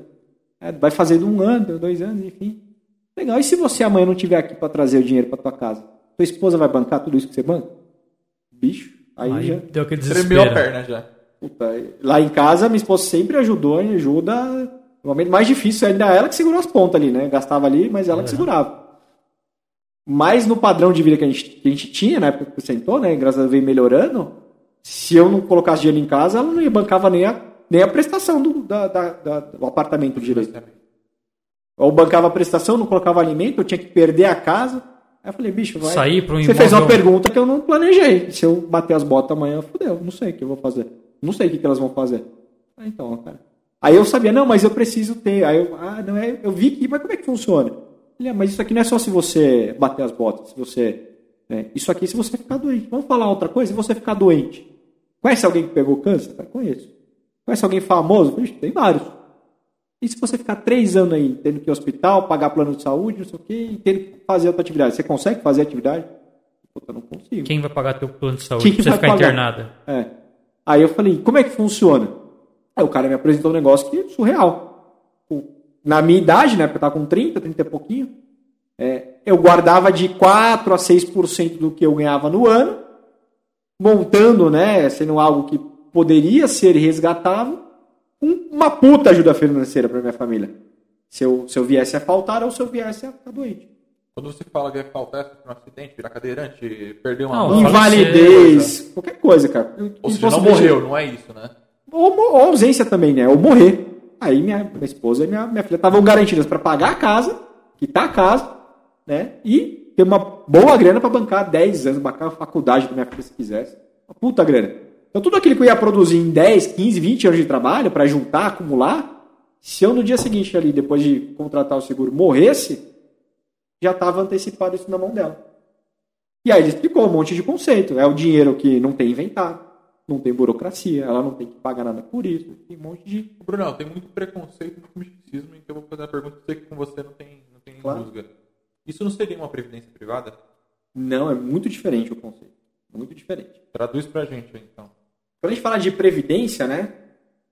A gente fala de aposentadoria. Chegar na terceira idade, quando você resolve não trabalhar mais e ter um dinheiro que ou você, depois de acumular Um dinheiro ter- que era seu, que você pagou Que você e tá res- você pagou Você 500 pagou. pau e vai resgatar dois por E aí mês. tem duas formas ali, né? Esse dinheiro acumulou tanto que ele vai te gerar uma receita mensal, e você vai retirar sua receita e deixar lá, ou você vai, a partir da, da Arrancar terceira idade, começa a consumir até zerar aquilo que você guardou durante uma vida de trabalho. Isso é previdência. Quando a gente fala do seguro que tem uma característica previdenciária, ele não é ali a sua principal fonte de renda na terceira idade. Ele pode, vai ser um complemento àquilo que você vai construir de aposentadoria por conta própria. A diferença é que a previdência, se você no terceiro ano ali, privada, né, parar de aportar, parei de, parei de trabalhar, tive um acidente, invalidez, não posso mais trabalhar, estou ganhando só do INSS, não dá para pagar a previdência privada. Beleza, você juntou três anos, então três anos que você juntou para você viver até os seus 90 anos. Ô Bruno, agora uma pergunta, tipo assim, ele fala do afegão médio, né? Eu falo do afegão mini, né? Meu, o- tem muito preconceito e, tipo assim, é, as pessoas têm um tabu com esse tipo de serviço. O que, o, quem vai me garantir que essa empresa que eu estou contratando, ou, tipo assim, ela vai ter solidez para pagar isso? Não vai quebrar amanhã e Até vai porque sumir tá com o meu dinheiro. depois, né? Exatamente. O bagulho vai, o cara vai quebrar, vai pedalar com o meu dinheiro. Cara, essa- a pergunta é excelente. Você tem que estudar muito bem aquilo que você está comprando, de quem que você está comprando. E existem muitos golpes por aí. No setor é um pouco mais rígido, porque é um setor super regrado, técnico, super regrado de auditoria e de vistoria. Existe uma série de, de recursos técnicos que a empresa todo ano tem que provar. Tem que provar que ela tem a conta matemática atuarial lá para bancar, se aquele percentual probabilístico de pessoas acionarem. Né? Com a pandemia, essa conta mudou pra caramba. Exatamente. Tipo uma se- mútua nossa, Rafa. você teve que se adequar. Todo ano as empresas né, que têm né, o cadastro na SUSEP têm que prestar esse- essa auditoria SUSEP. né, para a SUSEP, que é o órgão regulador, para saber se tem condições né, daquilo você... E aí você vai pegar outros preceitos, né? Qual que é o tempo que essa empresa existe? Quantos anos? Quais são os países que ela está alocada? Quantos segurados que ela já pagou? Ela só faz isso ou ela tem outros setores também que ela atua? Né? Banco, por exemplo, tem muito banco que atua com esse produto né, de, de seguro. Sim. Né? Eu tenho minhas, minhas ressalvas, tanto que é, eu comecei a adicionar essa proteção familiar também no meu portfólio, mas não foi dos bancos que eu faço, faço financiamento. Tem gente que são produtos falhos em vários aspectos. Eu né, virei franqueado de uma empresa multinacional americana, já faz isso há mais de 140 anos, só isso, só protege famílias. Tem diversos casos, diversos produtos voltados para todas as soluções que a gente conversou. E aí, essa sim, empresa sólida, puta, atende. Só para vocês terem uma ideia, né? Que é algo que também a gente, quando começou a pandemia, não fazia nem ideia. E depois esse conceito foi ficando mais claro, né? Uhum. Olha só, é, no banco, quando a gente faz um financiamento, sai junto lá um seguro, né? Obrigatório. O prestamista lá, o seguro Tem um prestamista? seguro lá, o nome não é prestamista, é um seguro obrigatório, né? Um para casa e um para a pessoa que está fazendo a- a- a- O financiamento. o financiamento. Se essa pessoa morre É que você ou comprou fica sua casa vista, inválida? Nem aí casa não eu tem. tenho. essa pessoa morre fica inválida, ela tem direito, né? A quitar ali o financiamento ou parte dele se ela compôs ainda com alguém. Só que esse seguro, a maioria das vezes, não cobre Covid. O que, que aconteceu quando começou a Covid pandemia? é novo, né? Pô, Ninguém não. recebeu nada. Isso é lei, na verdade. É, que a lei protege quem está aqueles contratando casos, é. e a lei protege também a seguradora, porque a seguradora é uma empresa. Né? Tipo, É o tipo, tipo tem um bagulho de um o desastre natural, não é? O Que, seguinte, tipo assim, você tava com o seu carro exato, lá na- seu carro, mas não segura enchente. Exato. Você tava Pensa lá o no Rio seguinte, de Janeiro, no carro na serra, tem choveu um- pra caramba, a montanha caiu em cima dele, já É, era, Tem um filho. tsunami, um terremoto, um furacão que acomete o Brasil aqui. Já cobre era, isso. filho. Quem, não, quem falecer, muito provavelmente a seguradora não vai cobrir, porque não tem lá, tá lá nas. Nem nos os bens, né, tipo- Doenças pandêmicas protegem não. as seguradoras do mesmo, porque a seguradora não existe há 10 anos. O É. produto seguro existe há mais de 150 anos. É 105. Então, a seg- o seguro de vida, já, a empresa já passou por guerra, já passou por desastre natural, mundo afora, né? Então, tem várias. Né, Tem umas vários travinhas ali que dá vários pra... itens que excluem. Doenças pandêmicas é um dos itens. Então, que exclui. exclui. Então, o cara que tinha um financiamento do banco morreu por Covid, a família tem muito para brigar na Se justiça virar pra pra pagar poder- a casa. Ou se vira para pagar, ou entra na justiça para ver se Não, consegue ali. não é o caso do produto que você trabalha. Não, é, foi uma das empresas, primeiras empresas no mundo que quando começou a, a pandemia, ela já falou, não, segurado meu vai receber sem questionamento o seguro contratado se for óbito ou internação por conta de Covid. Então, pô, é um negócio que é muito diferente, né? Você falou, opa. Você vê, opa, já é, já é diferente. Saiu na frente Mas da, da galera do mercado. Eu queria ouvir de você? Um um caso de alguém, não de morte, mas que precisou mesmo, que você conhece, talvez até de um famoso, não sei. Traz pra gente, só pra gente fazer uma associação, porque as pessoas, muitos trabalham com associações, né? Sim. Tipo, que aconteceu e precisou realmente, e isso salvou a vida da pessoa. Cara, se ela não tivesse feito é, é, esse, eu vou falar de seguro, né? Se ela não tivesse feito esse seguro, ela tava fodida. Você tem alguma história, alguma coisa do tipo assim?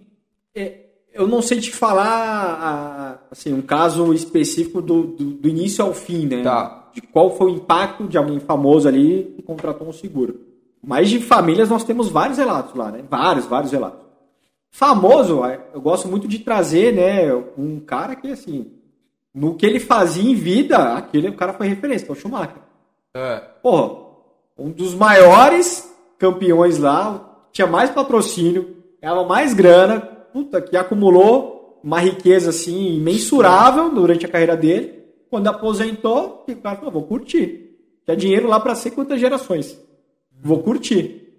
O cara foi esquiar, tal, enfim, aconteceu o um acidente lá, alta velocidade, gravíssimo, né? Precisou de um puta aparato médico lá, ainda precisa, né, para cuidar. O que, que aconteceu? Aquele patrimônio que durava para gerações, ele começou a gastar gradativamente aquilo lá, ano a ano, por conta do alto custo que ele passou a ter com médico, com auxílio, com diversos tratamentos. Residenciais, inclusive. Residenciais, né? até de, imagino, de alto nível, né? Aquele patrimônio que era projetado para o filho e para o neto, cara, o cara gastou em vida praticamente. Eu não sei, eu não, de fato, eu não sei se ele tinha ou não um seguro, tá? Para te falar. Aham. Mas se ele tinha, muito provavelmente era proporcional à riqueza que ele construiu. Sendo proporcional, aquele seguro garante para ele um tratamento, uma extensão em anos daqueles gastos altos que ele passou a ter naquela condição. É, mas eu já ouvi falar que ele praticamente ruiu todo o patrimônio Eu, dele. porque é muito caro, né? Buscaram sempre as melhores alternativas ali, né? Mas se ele tivesse um Que é um seguro, caso- um caso o patrimônio Brasil. dele ficaria intacto, é isso? Se ele tivesse um seguro ali, eu não sei se ele tinha ou não, Depende mas do quanto você está disposto a proteger, né? Tem segurados meus que querem proteger parte, não total, daquilo que ele construiu. Tem gente que quer pro- proteger o inventário necessário para, se ele falecer, a família já ter o dinheiro, o capital rápido, para lá e fazer o inventário da forma correta. que Não, é mas caro aqui no vamos, te dar um exemplo. Vou dar um exemplo na prática, então. Melhor fazer assim. Vamos supor que o Valdir tem um patrimônio, sei lá, um milhão de reais, Certo? e aí ele ficou inválido. Tipo, ele não consegue mais. Ele ficou ou tá doente. Que nem o caso do Schumacher aí. Ele não morreu, Por que você não fala com o Marcelo, não velho? faleceu. ele não faleceu, mas ele- as contas dele não param e, e ele tem que bancar os hospitais. Ele tem que roer o patrimônio dele ou ou o seguro de vida aí, ou Eu, seguro eu vou qualquer- pegar na prática. Hoje você mora. Como é que é a sua casa hoje lá, Valdir? Não. Como é que é a casa que Própria. você mora lá? Própria. Própria, mas é térrea, tem Três andares. três andares, tem elevador, ficar escada. inválido, eu Tem tô elevador. fudido. Tem, tem um elevador lá. Tem escada, né? tem escada, o acesso da rua para sua casa é tranquilo, Tranquilo. é, mas dá. Tem escada também para acessar. Não, processar é, é, é plano. Só É, que aí você são três andares. Três andares, legal. Para uma condição que você precisa da cadeira de roda. Já ferrou. Fudeu. O que, que vai, você vai fazer? A primeira coisa, Acessibilidade. vai ter que Não trocar de tem casa. nenhuma. A, a sua casa hoje que tá, na sua. Sim. Legal, bacana. Você tem talvez a opção, não vou nem entrar se você tem reserva ou não. Do cara vender. e- Vender a sua casa e. Putz, mas e aí? Até você vender essa casa, como é que você vai fazer? Não vai vender da noite pro dia, né? Vai ter que Uhum. se adequar. E aí, e a grana para ser enquanto vende a casa? Tem que ser uma coisa rápida. A necessidade, Coisa tipo rápida. assim, o cara vai ficar 20 dias, 30 no máximo no hospital. Quando ele sair, tem que estar tudo E na- ok pra ele. Exato, exato. Aí já tá tudo resolvido. Pra Quem ter que uma vai- nova realidade. Eu vou ficar na casa de algum parente Ho- até. ho- hoje, hoje, se você for vender a sua casa, quem que vai fazer a parte de negociação? Você ou sua esposa? Ela. É ela que Tem que faz. ser ela, né? Num caso, mas hoje, hoje você que toca isso ou a Maria? Ou já tá na mão dela isso hoje? Não, Tá. fingindo que você ainda não se acidentou. Se você não se tá? acidentou. Isso é normal. Ah, somos dois, na verdade. Cara, né? os dois. Os dois né? tocam juntos, né? Legal, até. Muito provavelmente você vai ter que tocar ali e você só consultar. Então, uma série de coisas ali que quando acontece um incidente, um O inesperado, cara nunca pensa, né? nunca pensa, Às cara. vezes, tipo assim, eu entendi, tipo, às vezes o cara é casado, tem a esposa e tal, mas não, não tem essa, essa comunhão de falar do dia a dia, de É. conta. Tipo assim, a mulher tá lá, ela faz a, a parte dela, mas tipo assim, o cara que controla a grana, o cara que controla pagamento, o cara que controla tudo. De repente o cara vai fica em coma, né? O cara pagou. E aí? Não sabe, né? Puta, quanto ele tinha no banco? Ele tinha, A não senha tinha dele. Qual que é a dinheiro? senha? Qual que é a conta? É, tipo Hoje assim, com a galera investindo, A gente então, tem alguma coisa aí pra, pra aguentar um, dois meses? ho- Hoje, hoje com a galera investindo, por exemplo, Tinha um eu- seguro? eu gosto de guardar dinheiro. Então, boa parte do que eu guardo tá alocado em investimento, né? Variável. Ou tá na bolsa ou tá em fundo imobiliário. Eu não tenho nada na poupança ali na conta que eu tenho conjunto com a minha mulher. O que, que acontece se eu, não puder? Bicho, ela, Os acessos. ela não vai saber onde está o dinheiro é Aonde que faz. tá? Onde as aplicações É. que ele fez? O que, que ela vai receber se precisar o seguro? Ela vai ligar pro cara que me vendeu e falar, ó, aconteceu isso com o Bruno, tal, tal, tal, preciso da tua ajuda. Três dias, quatro dias, o dinheiro do seguro, um bom dinheiro vai estar no nome dela. Sem burocracia, sem governo meter a mão, sem ter que prestar conta, não precisa estar no tempo de renda, não tem que prestar conta. É um, é dinheiro muito rápido. Então, uma eventualidade, né, ou de saúde, como é o caso do Schumacher, ou de ausência, puta, a- família recebe. É, eu ouvi dizer que o caso do Gugu Liberato passou por algo parecido, né? Que ficou tudo travado, porque tinha que Travou. passar lá, ele estava em outro país, tinha que trazer o corpo dele, não estava tudo travado as contas dele, não tinha dinheiro e parece que foi uma seguradora que jogou, não é? é, quem é do ramo imobiliário ou conhece alguém, é só perguntar. Pergunta para qualquer dono de imobiliário, qualquer corretor. Para quem está comprando, quais são as melhores negociações? É a, família que o cara faleceu e a família não tem dinheiro para fazer inventário. As melhores compras, porque a família, Quer queimar o. a família é milionária. Pô, tá cheio de gente milionária no Morumbi. Tem até várias eh, pessoas que falam isso aí. O que, que tem no Morumbi? Uns puta casão, mansão, Vendendo top, barato, entre aspas. vendendo bar... ou abandonada. Por que a casa muito tão linda tá abandonada? O que, que aconteceu? A casa até estava quitada. Não é que a casa estava financiada. Quitada a casa e tal. Aqui, tipo, o valor do inventário é muito alto, cara. E quem tem esse dinheiro disponível ali? Exato, o cara tem imóvel, o cara não Às tem vezes o dono tinha. pra... O dono tinha tanto o, o ativo o físico, que é a casa, quanto o ativo financeiro ali para. Mas se ele tivesse vivo para ir lá sacar e resolver. Agora, a partir do tá momento no que ele faleceu, fudeu. Quando a, a, a pessoa adoece, e aí se preocupa, talvez, ali, de acontecer alguma fatalidade. Já assina alguma coisa ela já ali, começa ali a se mexer. Não, ó, vou- mulher, se eu fizer aqui, vou fazer o. o Chama advogado. chama vamos- advogado, começa a organizar. Fazer uma procuração pra Mas você se o cara tal. tem um infarto ali da noite pro dia, Ferrou. tem um AVC, bateu as botas, tem um acidente de carro, tem um, pega um doido aí, você já relatou aqui, inclusive, vai assaltado, leva um tiro no meio da testa. Exato. Não tem o que fazer, cara. A família fica ali, por mais rico que seja. A família do Gugu, não tenho dúvida. Passou aperto financeiro, porque muito provavelmente ele que gest- tinha a gestão de tudo. E muito provavelmente ele era assessorado. Milionário, a partir do momento que você guarda uma. Você, começa, você não Tipo começa assim, a tomar decisão são outras pessoas que fazem isso. Né? É muita coisa, né? Você tem uma ideia, quando eu sento alguém que tem um, um patrimônio muito alto, eu não tomo a decisão ali do, do seguro junto com o cara sozinho. Explico, falo, faço o projeto, mas é o cara, legal, Bruno, entendi, agora eu vou chamar meu advogado. Legal, Bruno, entendi, agora eu vou Explica chamar meu ele, né? contador. Não é nem a mulher que o cara chama, né? Vou chamar meu contador, vou chamar. O cara já começa a ser assessorado. Então, mesmo assim, né, patrimônios milionários, vezes, mesmo assim surpreendido. Ô Bruno, e pra, eh, tipo assim, o afegão mini, né? O cara, o afegão mini, ganha uns 4 contos por mês lá. E pra essa galera que não conhece, fala, pô, achei interessante. Quanto que, tipo assim, essa pessoa vai gastar hoje pra ter esse produto? É, hoje, pro afegão mini, né? Assim, eu falo. cara, você falou em um momento ainda do salário, e muitas vezes o salário não acompanha o aumento do, do custo de vida, né? Não. A gente vê aí, né? Mês a mês, ano a ano, é, gasolina é 30% no ano, no outro é 20%. Ah, o arroz ali, o básico do básico, a conta de luz é 20%, e o salário é 5%, 4%. A mesma coisa. Tem uma hora que a conta não vai fechar mesmo. Ou você cresce na, na carreira e, e ganha mais, igual a inflação. e começa a Não, tipo faturar assim, mais. Mas pra gente entender hoje, É. qual que é o gasto mensal? Eu não sei, a O contratação projeto, como que é? o projeto, né?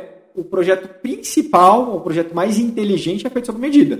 Então a necessidade do Bruno, com uma filha pequena empreendendo, É uma. é uma. Por isso que o atendimento é. cara que é solteirão é outra. Eu solteirão outra. Agora que eu vou ter outro filho, mudou tudo de novo as Vai contas. pagar dobrado. Dobrado. O Rafa, você, o seu filho que tá mais velho, o Rafa tem um filho mais novo. Idade, puta, muda tudo, cara. Quanto você guardou. Então, cada, então sempre sob medida. No afegão mini ali, que a conta ali geralmente é apertadíssima E ele quer fazer. e ele quer fazer, é possível tudo, desde que você seja planejado. Então, por mais mini que seja, você tem que viver um passo a um pouquinho Então, abaixo. mas isso é tipo assim, o cara paga por mês, é isso? É um seguro por que ele mês, paga por, mês? Por mês.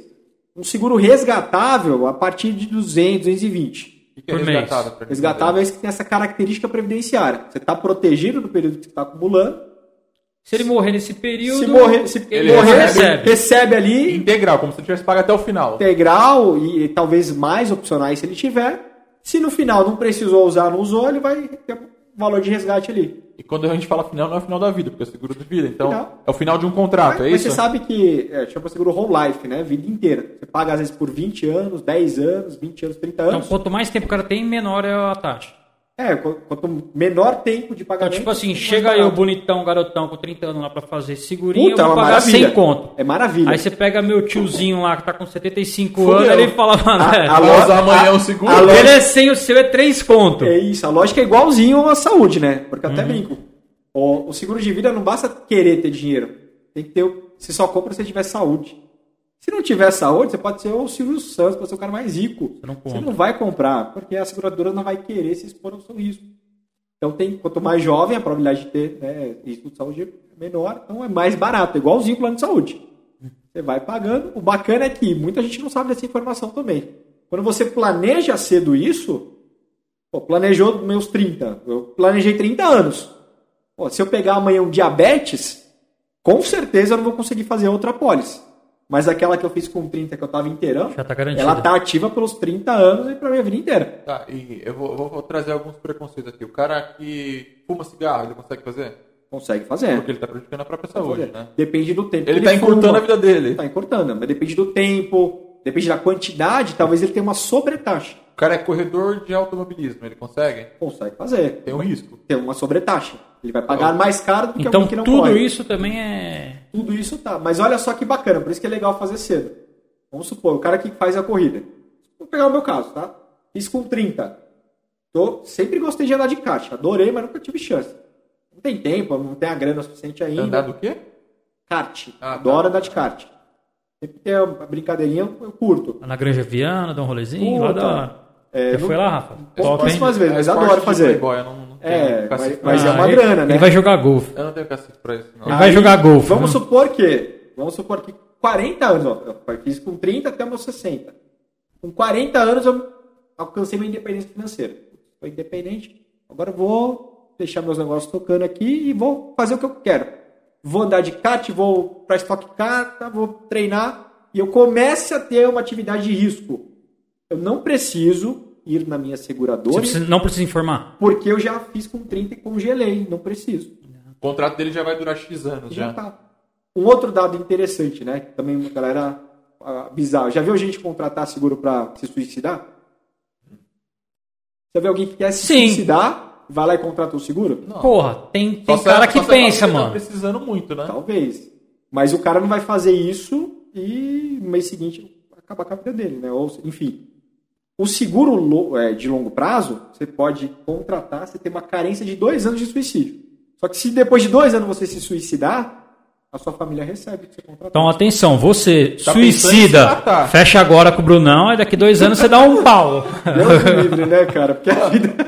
Mas acontece, pode acontecer. O- A seguradora. Eu já ouvi uma vez falando trabalho de, de seguro de sequestro. Existe isso?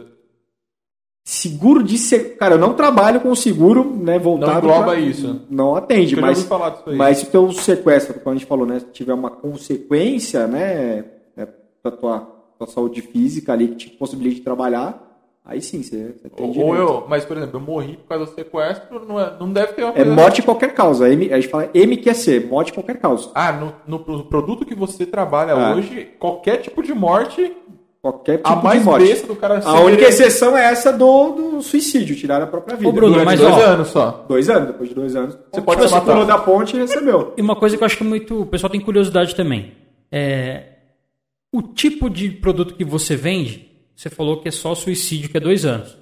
Cara, e, e como que funciona com aquelas pessoas que são assassinadas? Tipo assim, a mulher mata o cara, um ioque da vida. Entendeu? Aí você tem várias Exato. situações, tipo assim, Familiar meu, mesmo, né? como que é a empresa? Aí, tipo assim, ela vai chegar e já pá o dinheiro, tá daí um mês ou não? Vocês vão esperar o desenrolar do inquérito policial? não, entendi. ou não? O cara já chega e já A põe na conta e, o- e foda-se. Depois que você pagou, ela o pega a grana, é. some aí daí, tipo, seis meses você descobre que foi a, a, a esposa que matou o cara. A seguradora já jogou o dinheiro na mão dela, ela já catou, pedalou o dinheiro. Ela, o seguro com certeza alguém vai receber, mas não vai ser ela. Se ela for a beneficiária, ela não vai receber. Não, mas tipo assim, não sabe. sabe. Ninguém Não sabe. sabe. Você Não, tá não. lá, um mês, dois, três, pegar cinco meses. Qual que é o, pre- dizer. qual que é o, o o- período demorou um tempo É, qual que é o período médio de, de pagamento de, de- Tipo assim, ó, o Vordzão morreu, Quanto daqui quantos dias tá, tá na conta da minha esposa? três dias Mas a- fala o baixo pra ela não escutar. Em três dias o beneficiário. Três anos? Três anos, viu amor? Três anos. Três dias. O beneficiário, depois que entrega a documentação, o dinheiro tá, é a média, tá? Três dias. Então, tipo assim, na- ó, eu morri. na empresa que eu. Tipo assim, ó, que eu, tipo assim, eu fui assassinado. Fui assassinado hoje. Perfeito. Daqui uma semaninha tá na conta da, da- do meu familiar.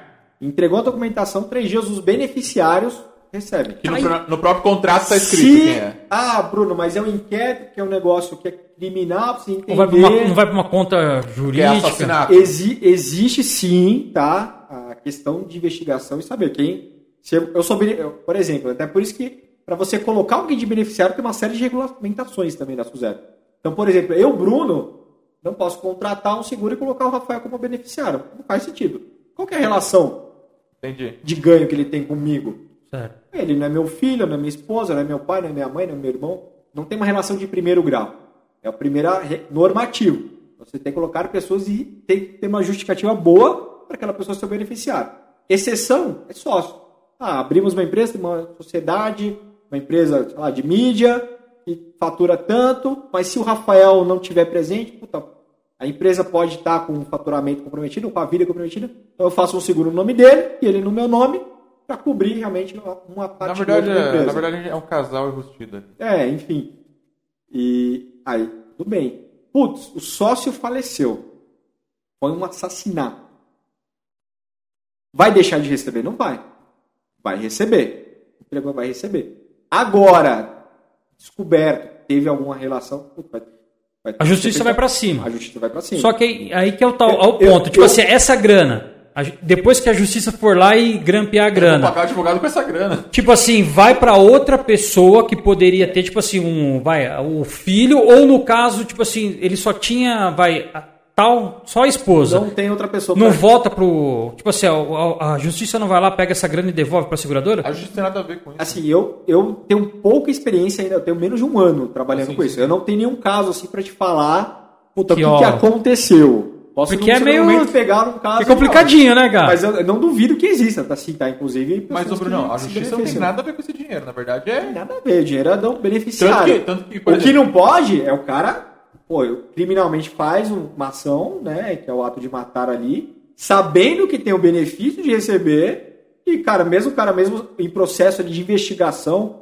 olha, o cara ser um dos suspeitos principais, o cara usufruir desse dinheiro, não faz o menor sentido. Mas daí, É, quem, então, quem teria que agir? Agora, o processo legal ali empresa, né? para esse dinheiro estar congelado, o dinheiro voltar, ou para quem que vai, muito provavelmente os bens deles não. não Aham. Mas provavelmente, quem, vão quem teria que, teoricamente, né? Posso estar falando alguma besteira aqui, tá? Sim, Me perdoe, porque é algo que eu não tenho experiência para. Tipo, então pra seguradora, foda-se, mano. Não, Vai mas ser pago. tá? Vai ser pago. vai ser até pago. porque, na teoria, quem deveria correr atrás do dinheiro depois é a seguradora e não o Estado. O Estado não tem nada a ver Sa- negócio, sabe uma- um fato Ela vai interessante desse. sobre o crime só. né? Sabe um fato interessante desse, é, por exemplo, né, do seguro, do beneficiário? Tem muitas pessoas que chegam a uma certa idade que não constrói família. Né? Que não constrói família. Faz Marcelo, parte. por exemplo. Marcelo. É, tem um gato lá. Tem um gato, né? A família dele é o gato. É, mas não constrói família. Só que essa pessoa faz parte de uma comunidade, de uma igreja, de um- uma ONG, de alguma coisa nesse sentido. Ela pode fazer um, um seguro para uma empresa que ela contribui, que ela ajuda, e colocar essa empresa como né, Beneficiário. É, beneficiário. eu já vi alguns Desde casos. que seja uma empresa nesse Ah, mas- âmbito Mas eu já vi comunitário casos e tal. aí que es- estrangeiros, que a gente já ouviu histórias de. Puta, eu deixei tudo a minha, meu negócio com meu gato. Tem, tem. Com o Marcelo. assim. Mas você concorda que o animal ele não, não é um ser racional? Alguém vai ter que cuidar desse dinheiro. Ele é alguém respon- vai, Vai ser ter um responsável. tutor, né? Vai ter um tutor. Aí esse tutor que vai. Vai embolsar do- tudo. É a mesma coisa do menor. Isso é um- hoje o, o gato tomou que- três um dado- garrafas de um dado- champa aqui de 10 conto cada uma. um dado interessante, como você fala de seguro, né? Até para quem tá planejando mesmo, muita gente não sabe disso. Ah, Bruno, pô, sentei, descobri, eu gostei do projeto, vou fazer o seguro. Coloca aí, minha esposa, eu tenho dois filhos, um de cinco, um de três. Coloca os meus filhos aí como beneficiários. Hoje já existe um processo mais né, prático para você colocar, beleza, colocar seus filhos. Mas quem que é o responsável legal para seus filhos? Coloca.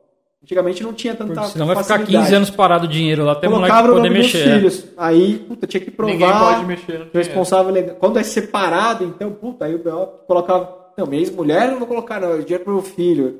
Beleza, mas se é separado, quem que é o responsável legal? A sua ex-mulher? Vai ser ela. mais se odeia ela, ela que vai receber. Não, então coloca tudo pra minha mãe. Então os caras trocam. Acontece com o cliente meu. Não, não, mas minha ex-mulher não, que deixar dinheiro aí, ela vai me matar. O cara brinca, né? É, não, coloca pra minha mãe então, que coisa. Mas sua mãe, ela vai usar o dinheiro pra ela ou ela vai deixar para os seus filhos? Você tem certeza que ela vai repassar para os seus filhos? Ah, Bruno, então coloca 50 para aquela peladão e coloca 50 para minha mãe. E aí faz mais sentido, né? É. Então, quando o filho é maior de idade, aí assim vale. Ó, uma coisa que, nem- que muita gente não sabe, se hoje o Bruno ganha na Mega Sena, ele, quando for recolher o prêmio dele, ele tem que pagar o imposto sobre aquele dinheiro, então ele não vai receber toda aquela bolada que todo mundo acha. Isso, Por até mais que grana. Até quem ganha, por exemplo, jogando poker, né? É. 30%. Agora eu vou receber uma bolada, na teoria, por conta de uma desgraça. Esse valor também vai ser deduzido de- vai ser. Zero, zero. O governo governo, advogado, ninguém coloca um O dinheiro do seguro cai na um conta. centavo. O seguro é benefício, isso no mundo inteiro, tá? Nenhum seguro é taxado no sentido Porque né, é uma bolada que no sentido de IR, né, em lugar nenhum do mundo, porque é um benefício que é para garantir o padrão de vida. Falou, tem, não dá para o seguro não é para ficar rico. Ninguém, até porque não tem condições. Não, não tem condições. Vamos pegar o caso do Gugu. Quanto de patrimônio que o Gugu tinha? 100 milhões, sei lá, Tá. 100 milhões, legal. Para o Gugu fazer um, um seguro de 100 milhões, bicho, ele tinha que bancar uma grana. Até, puta, até, até porque a partir de um certo valor ali, eh, tem vários processos ali para você aprovar, né? Um seguro tão alto. Não só o valor, mas o processo de aprovação mesmo. Tem resseguradora? Amigo, por que você quer fazer um seguro também? tão alto? Tem, Estão te ameaçando de morte, ou você tá com alguma doença que a gente não sabe. Enfim, É, você não são, pode- são vários. É, uma coisa interessante, por exemplo, tá? É, mas o cara que faz um seguro tão alto, porque ele quer segurar o patrimônio dele, ué. O patrimônio. Então como é que você vai ficar milionário sendo que você, com seguro, sendo que você... Não faz sentido, né? Não, já é milionário. Ele vai dobrar o patrimônio dele. Exato, porque ele vai, vai ficar para as filhas, né? Se for um seguro resgatável. Mas o seguro resgatável você está comprando patrimônio. Então você vai, você está realocando tudo que você construiu, na verdade, né? Aí seria um investimento, então é isso? É, é, é, você poderia encarar mais como um investimento, mas o, o seguro não é para deixar rico. O seguro é complemento de uma série de outras estratégias financeiras que você tem que ter. O que a ordem é que é primordial. né? Qual que é a ordem? Primeiro você tem que trabalhar. Sem trabalho você não constrói nada, correto? Beleza. Se você não trabalhar, a gente conversou, quebra. Família não. Então, depois do trabalho, você tem que proteger a sua capacidade de trabalho, que é entre o seguro. Trabalho seguro. Depois do seguro, tá protegido. Se ficar sem trabalhar, vai ter condições de bancar a qualidade de vida da família? Aí sim entram os investimentos, previdência privada, compra de imóvel, compra de patrimônio, tal, tal, tal. E aí a cerejinha do bolo é você poder desfrutar desse planejamento na- terceira Bruno, eu idade. tenho. Vamos- eu vou fazer duas perguntas, verdade, você tem que responder a primeira, na verdade, né? Tá. Você, para o cara te procurar hoje, no mínimo, ele tem que ganhar quanto?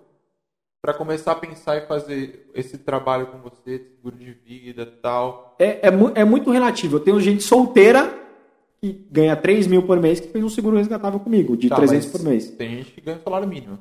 Salário mínimo pro, pro padrão que eu atendo já é meio complicado. Tá. Até porque, né, vamos pegar Não, na prática. A pessoa ganha o salário mínimo. Hoje, o cara Não faz sobrevive, não O cara não sobrevive. fa- faz milagre já, né? Então, Vamos falar que ele perdeu o emprego.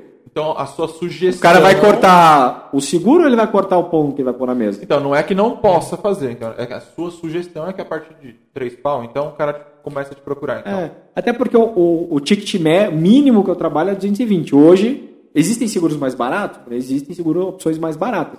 Mas hoje o ticket mínimo que eu trabalho é 220 Ah, o cara vai pagar isso mensalmente, entendi. mensal. Pode ser resgatável E ou é- não.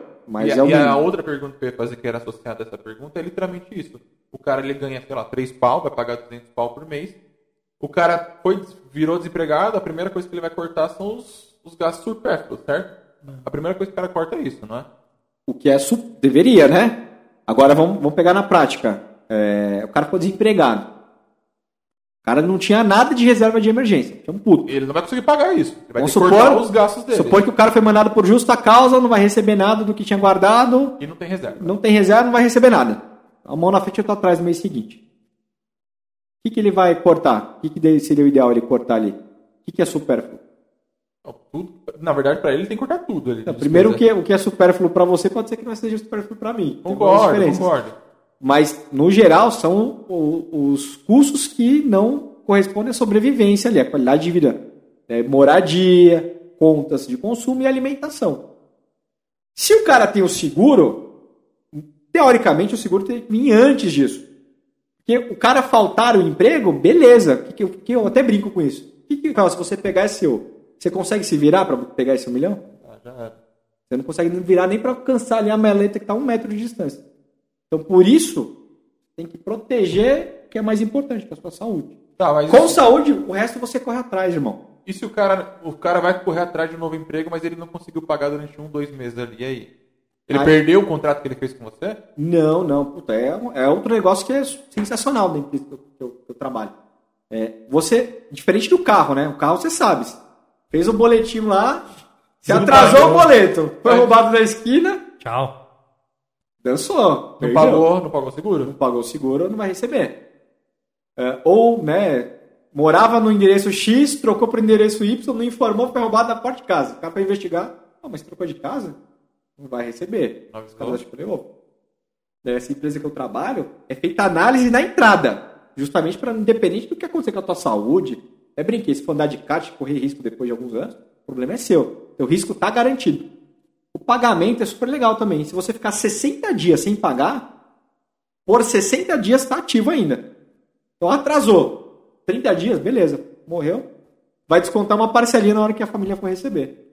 Ficou até Então, 60. Tipo assim, nada é tão ruim que não possa piorar. É. Né? Então, o cara tá lá desempregado, aguenta mais um pouquinho. Se você Aguenta- morrer, vai ser pior um ainda. Se você é sofrer um acidente, você vai Mas se lascar é, mais esse, é ainda. justamente esse. Tem gente que fala, pô, Bruno, mas tá tão difícil. Amigo, olha pro lado. Essa saúde tá perfeita. Você tem as duas mãos, tem a voz, tem, o, tem a vontade, tem tudo para fazer acontecer. Vai dar certo, não importa o que você vai fazer. Tem um vai dar certo. Agora, se a tua saúde não estiver bem, irmão, aí você realmente tem que rezar, porque não depende só de você. É, isso, é, saúde, né? Eu até brinco, né? Saúde e acidente é mais, são mal educados, né? Não pede licença, cara. É, é, bate com os dois pés na porta, quando você vê, tá lá, tá lá te incomodando, tá te avisando. Não avisa. Então, eu até faço. Imagina a gente aqui, a gente pega a máquina do tempo, volta, vai lá na casa do Gugu, vai almoçar com ele um dia antes lá, Danilo. Subir a escada. Fala, mano, Pergunta, não, não mexe no ar-condicionado. Gugu, quanto tempo você acha que tem de vida, Gugu? Bro, você tá me tirando? Ô, Tem o grana, tem os melhores Pô, médicos. tenho tem- tudo aqui, eu vou, sei lá, vou ver meus netos e tal. Ninguém vai falar que no dia seguinte vai acontecer uma fatalidade dessa, ninguém. É só perguntar. Ninguém vai receber um diagnóstico de uma doença grave e vai falar que estava preparado para isso. Não tem jeito de estar preparado. O, que o problema é que acontece. É que é, proporcionalmente, né, acontece uma frequência não tão alta. Graças a Deus, né? Mas quando acontece próximo da gente, aí a água bate na bunda. Tipo assim, ó, Bruno, o cara foi lá, contratou com você. Daí, seis meses, sei lá, um ano, o cara descobre que ele tem um câncer, ele vai ter que parar de trabalhar.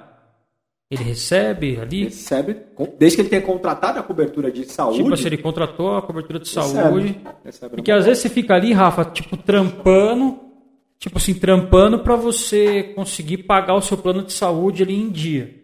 Às vezes, cara, né, é, é, tipo assim, é melhor você pagar o, o plano, né, o de seguro de, de vida com uma extensão para saúde, porque, porra, às vezes não é só você pagar o plano de saúde. Se você acontecer alguma coisa, você ficar sem emprego, você não vai ter como pagar o plano de saúde. É isso. E aí você tá com câncer, e aí? Tem do- dois casos muito, muito essenciais que essa informação é importante para o seguro, né? A gente falou, ah, o afegão. Mini. é, mini, né? Que vocês falam. Afegão Vou mini. um mini. Vamos falar, o cara Minha ganhar- realidade é outra. O cara, o cara ganha dois pau na empresa lá. Trabalha, um- faz qualquer coisa ali, administrativo, ganha dois pau. O cara precisou do INSS, ele vai conseguir lá um e-mail, dois. Vai ficar extremamente complicado o padrão de vida, não, o cara vai ter que talvez se tá adequar a acostumado algumas coisas. Os custos dele com saúde provavelmente vão aumentar. Ele tá acostumado. Pro- pro- Provavelmente esse cara nem plano de saúde ele paga. Ou ele tem da empresa ou ele nem tem. Né? Agora vamos pegar um cara que ganha 20 mil da empresa. A empresa ela é boa, mas ela não é mãe, né? Por mais né, familiar que a empresa seja, não dá pra você ficar bancando um sócio seu que tá três anos sem trabalhar, dividindo 50-50 com o cara. Tem uma hora Tá que você... produzindo, mano. Só se for assim, você for um cara super fora da curva. Que a grande maioria das pessoas que tem em sociedade, tem uma hora que se você não tá lá participando das decisões das coisas, cara, vou ter que ajustar aqui um pouquinho aqui, porque eu tô aqui 24 horas por dia vivendo aqui, eu sei que tá passando um momento difícil, mas eu aguento um mês, dois meses, enfim. É, essa pessoa, se ela é afastada, ela vai ter o INSS também. Se ela contribui 3 mil, 2 mil, vai ter. Só que os 18 mil que ela tá acostumada todo mês a cair na conta, seguro vem para atender. Então, essa pessoa precisa 100% dessa informação. Se tem dependente, eu até brinco, se tá penando, pensando para fazer conta, meu amigo, desculpa, a gente tá falando de duas coisas diferentes. Eu tô falando da, da segurança da- do seu filho, da sua filha, da escola, garantindo que, independente do que aconteça com você, você vai, vai proporcionar isso para eles. E você tá falando que não quer pensar, quer ver isso daqui a um mês, daqui a dois meses. E se você não tiver um mês, igual o Google não tinha mais um dia? Você quer correr esse risco? Então, desculpa, você quer correr esse risco você tem outras prioridades. A sua família não é uma prioridade no meu entendimento. Respeito, claro, tal, Sim. mas né, é, são, são, são riscos né, que a gente corre. Marcelo, tem pergunta pra nós, hein? Eu vou puxar o microfone pra ele aqui. Manda aí.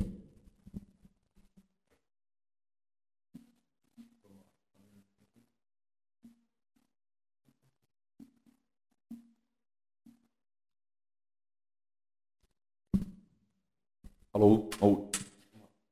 É, a primeira pergunta é da Kênia. Boa noite, galera do Ordem Caos. Tem uma pergunta para o Bruno. Bruno, seguro de vida pode ser feito a partir de qual idade? Bacana, legal a pergunta. É, é engraçado, né? A gente fala tanto do nosso país, até nisso nosso país é, é, é para trás, né, bicho? É, essa empresa multinacional, né? Então, nos Estados Unidos, por exemplo, que é um país super, né, mais, né, para frente na, no quesito financeiro, a partir de 8 anos. Você já pode fazer o seguro de vida para 60, 70 anos para o teu filho. É barato. Sim, para a pessoa que está entrando com 8 anos, mais barato para quem está entrando com 15, com 20. É, e muito mais para quem está com 30, 40. Com 60. Com 60, então, já está com dois pezinhos lá já. Vamos pintar essa barba. É, mas aqui no Brasil, por conta do risco de fraude, e aí tem essa questão, né? público, cultura, do cara tá. contratar, se ela fazer uma coisa ruim, enfim. A partir de 14 anos, aqui no Brasil dá para dá pra ter. E é super inteligente fazer, né? Porque quando você pensa no âmbito familiar, você tá pro- o principal é proteger o cara que traz o dinheiro para casa, ou a mulher que traz o dinheiro para casa.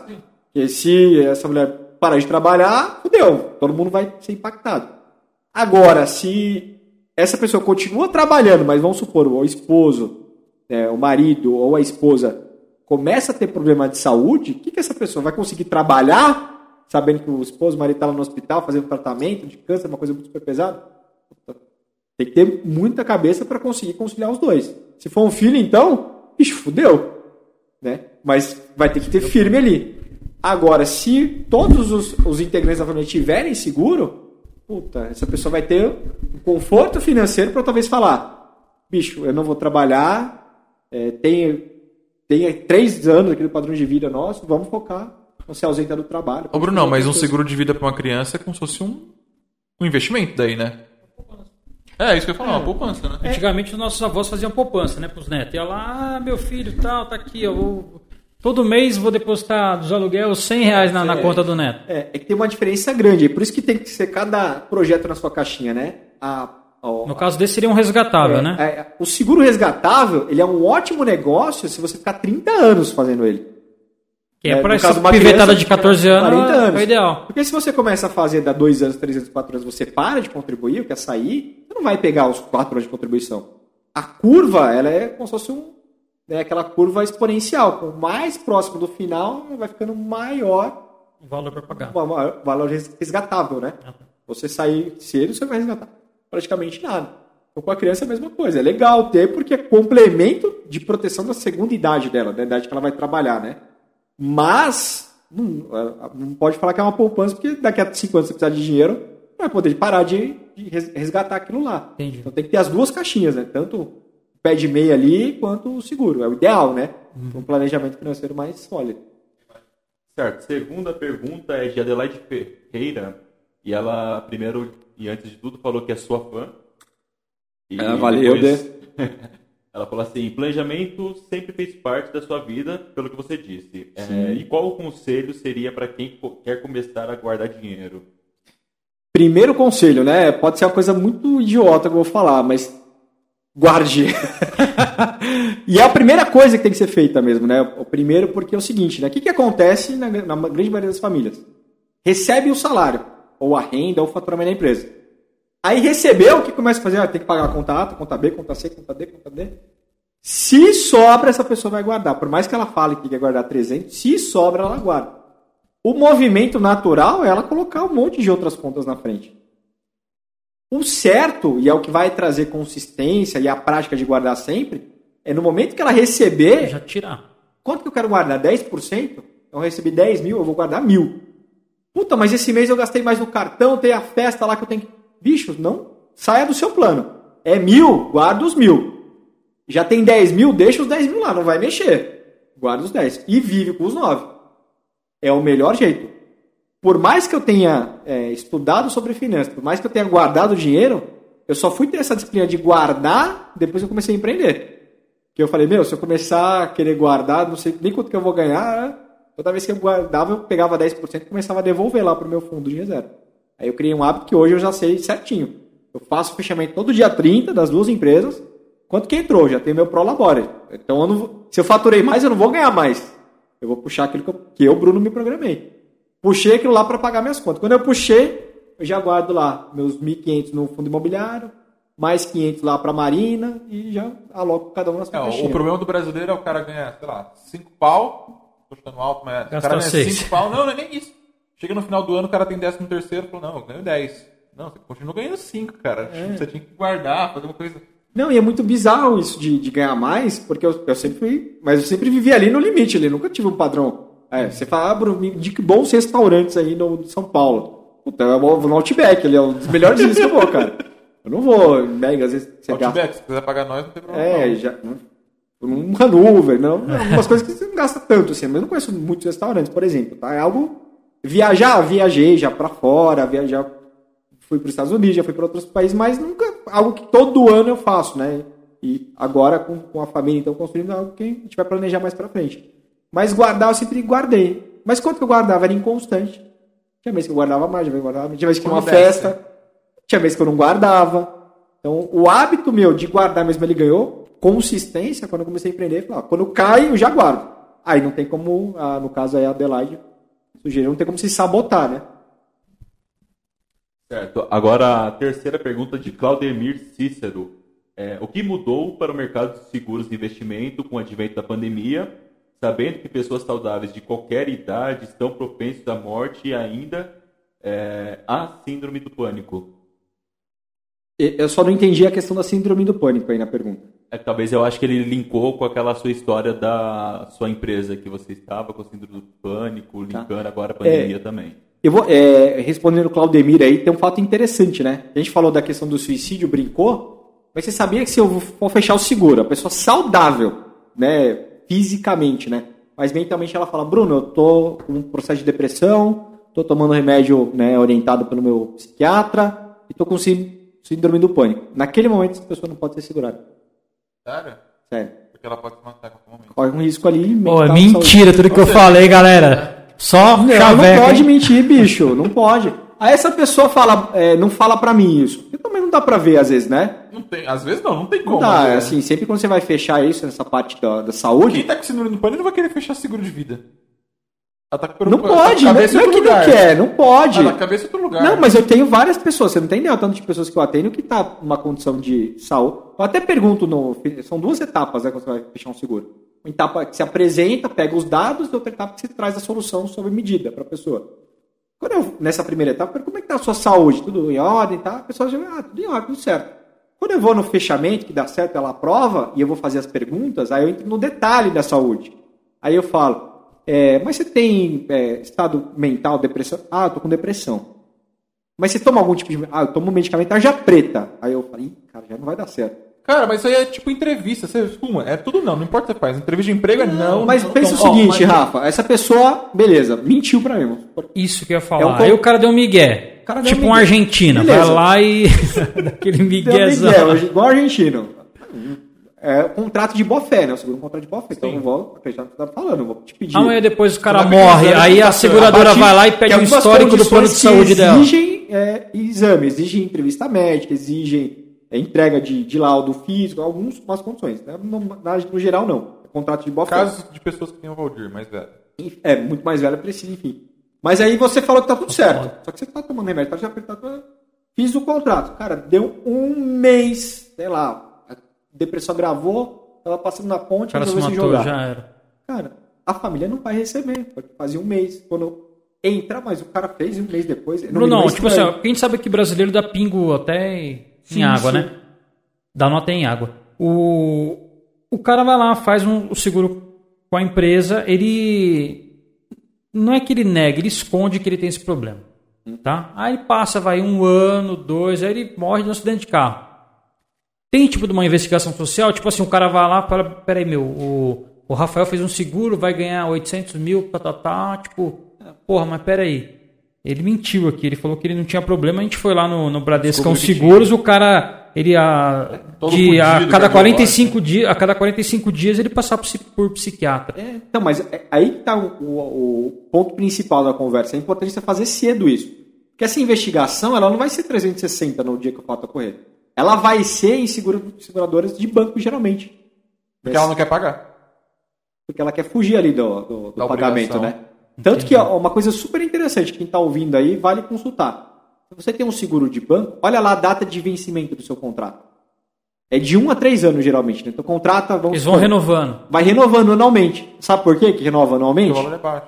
Não, justamente Não. pegar esses. Para ela ter a oportunidade de sair ali do risco. Então, vamos supor, você fechou. Ah, entendi. Você fechou. Vai ter que reavaliar todo o caso de novo. É, todo ano você tem que informar. Você está renovando, você não tem que mandar o laudo todo ano. Eles não exigem isso. Mas se você adquirir uma diabetes, sua condição de saúde mudou. O certo é você informar. Se desenvolveu um câncer, está fazendo tratamento um ano, deixa eu renovar automático lá, não informou, sua condição de saúde mudou. Você tem que informar para a seguradora saber se aceita ou não. Então, no geral, produtos ruins é assim, é um anual a cada três anos. Se não informa, quando acontece o fato, vai investigar. Ué, mas o que aconteceu? Opa, mas quanto tempo que ele já está com o diagnóstico? Opa, mas renovou no mês do ano passado. Opa, então eu não vou receber. Quando você contrata um produto já vitalício, 30 anos, 20 ou mais, Não tem mexe nesse é a meio tempo. entrada. Vai investigar geralmente o fato ocorrido. Não vai investigar 360, né? Então, Ah, beleza. de qualquer forma, é sempre importante você ser verídico naquilo que você transmite, né? Porque você está mexendo com o dinheiro daquele da quem você Sim. ama, né? Ou até mesmo o seu, né? Exato. Vamos lá, tem mais uma. É Alberto Melo falando que, primeiro, esse cara manja muito de investimento, seguro, futuro de família, esse cara é top. Aí a pergunta dele aqui é. deixa eu baixar aqui. A área de seguro pessoal familiar foi afetado com a pandemia? É, foi afetado no sentido desse. Se você buscar informação, o setor cresceu. Mais pessoas asseguradas. Mais pessoas estão procurando o seguro. Mas a sinistralidade aumentou. Aumentou muito. Aumentou muito por conta do Covid. É quem tem um padrão de vida Só- melhor, só pra Rafa, você ter uma não ideia- fazia, ele começou a fazer. É, só pra você Medo. ter uma. É, foram do- dois. Exatamente, né? Foram É, do- dois e até aspectos. mais linkando nisso, o Claudemir também mandou outra. É, como que vocês estão lidando com a nova realidade período pós-pandemia? Pré e pós, né? Pré e pós. O pré, o, o, o pessoal fala assim que a conscientização, né? Que é você é, sentar com a pessoa e fazer ela entender né, que aquilo é fundamental para o planejamento de longo prazo dela, era muito mais difícil pré-pandemia. O quê? Isso, morrer com 40 anos? Não, Não. nunca vai acontecer isso comigo. É. Tá louco, não, né? E a família, a galera tem Mudou a realidade ouro. da população em geral. Mudou muito, porque começou a tocar, é, acontecer próximo, né? Nem que seja do seu lado, mas aconteceu com um amigo do amigo, aconteceu com, o fulano. É, eu mesmo você tá na escolinha, você sabe do pai de alguém ali que. Eu, em um mês, eu tive duas pessoas. O meu melhor amigo faleceu, um dos meus melhores amigos, e meu primo. Então, tipo assim, no mesmo mês, isso tá com pouquíssimo tempo. É, a, a Caras difer- com 40 anos, É. 42. A diferença é que a gente sempre teve sujeito ao acaso. É que ficou escancarado nossa Sim. cara com a pandemia, né? Foram muitas pessoas ali, e não só que faleceram, mas que tiveram ali um risco alto de passar essa para melhor. Ficaram internados, entubados, não saber o que ia acontecer. E aí a conscientização disso né, vai é, diretamente proporcional à proximidade do fato ocorrido. Pra vocês terem uma ideia, eu citei com um rapaz é, esse mês agora, é dono de comércio, loja de óleo, tem 30 anos. O cara ia casar agora em setembro. Sentei com ele em agosto. Quando eu sentei no comecinho de agosto, apresentei indicação né, de uma pessoa. Porra, Bruno, legal. Não, não tem filhos, casado, só mora junto, só ia oficializar. Pô, Bruno, legal, puta, eu ia casar agora em setembro, não vou casar, nem sei, já vou ter que adiar de novo, a quarta vez. Mas é por conta da pandemia? Ele era e não e é também, porque a gente tinha adiado por conta de juntar, agora liberou o pessoal se juntar, se reunir para um evento. Nós marcamos em setembro, meu padrinho está internado agora, cara. Meu padrinho, minha idade, 35 anos, tal, tal, tal. Cresceu comigo, jogamos bola, não sei como é que vai acontecer. Falei, Caraca, quantos anos você conhece esse cara? Pô, 20 anos, mais de 20 anos. Não sei, não sei. É, a gente vai, já adiamos porque a gente quer ele junto lá. Só que, infelizmente, quando eu voltei para apresentar já o projeto dele, não, não ia ter a chance. Aí o cara veio a falecer. Esse que você atendeu. Esse, é, o padrinho é dele o padrinho dele. não resistiu, né? Ficou entubado, sei lá, quase 30 dias ou mais. É, e aí ele, é, Brunão, nunca pensei, nunca imaginei que podia acontecer, e aconteceu na minha porta aqui. Quanto que é? Nem, nem saber. Ah, pode fazer. Pode Cara, fazer. uma das coisas que mais eu tenho o seguro fechado, é, mas uma das coisas que mais me atraíram não foi nem toda a história, o seguro, familiar, blá, blá, blá, que isso realmente pesa, né? Mas, por exemplo, Valdir, imagina assim, fiquei internado, cara. A, a seguradora, ela não quer saber se eu tenho plano de saúde ou não. Ela vai, porque assim, as minhas contas continuam chegando. Exato. Tem duas certezas nessa vida. Uma que a gente vai morrer e outra que o boleto que vai o chegar. boleto vai chegar. Então, assim, as contas continuam chegando. E a empresa, ela não sabe se eu tenho seguro de saúde, plano de saúde ou não. Eu estou internado. Quem que vai pagar minhas contas e mais o plano de saúde?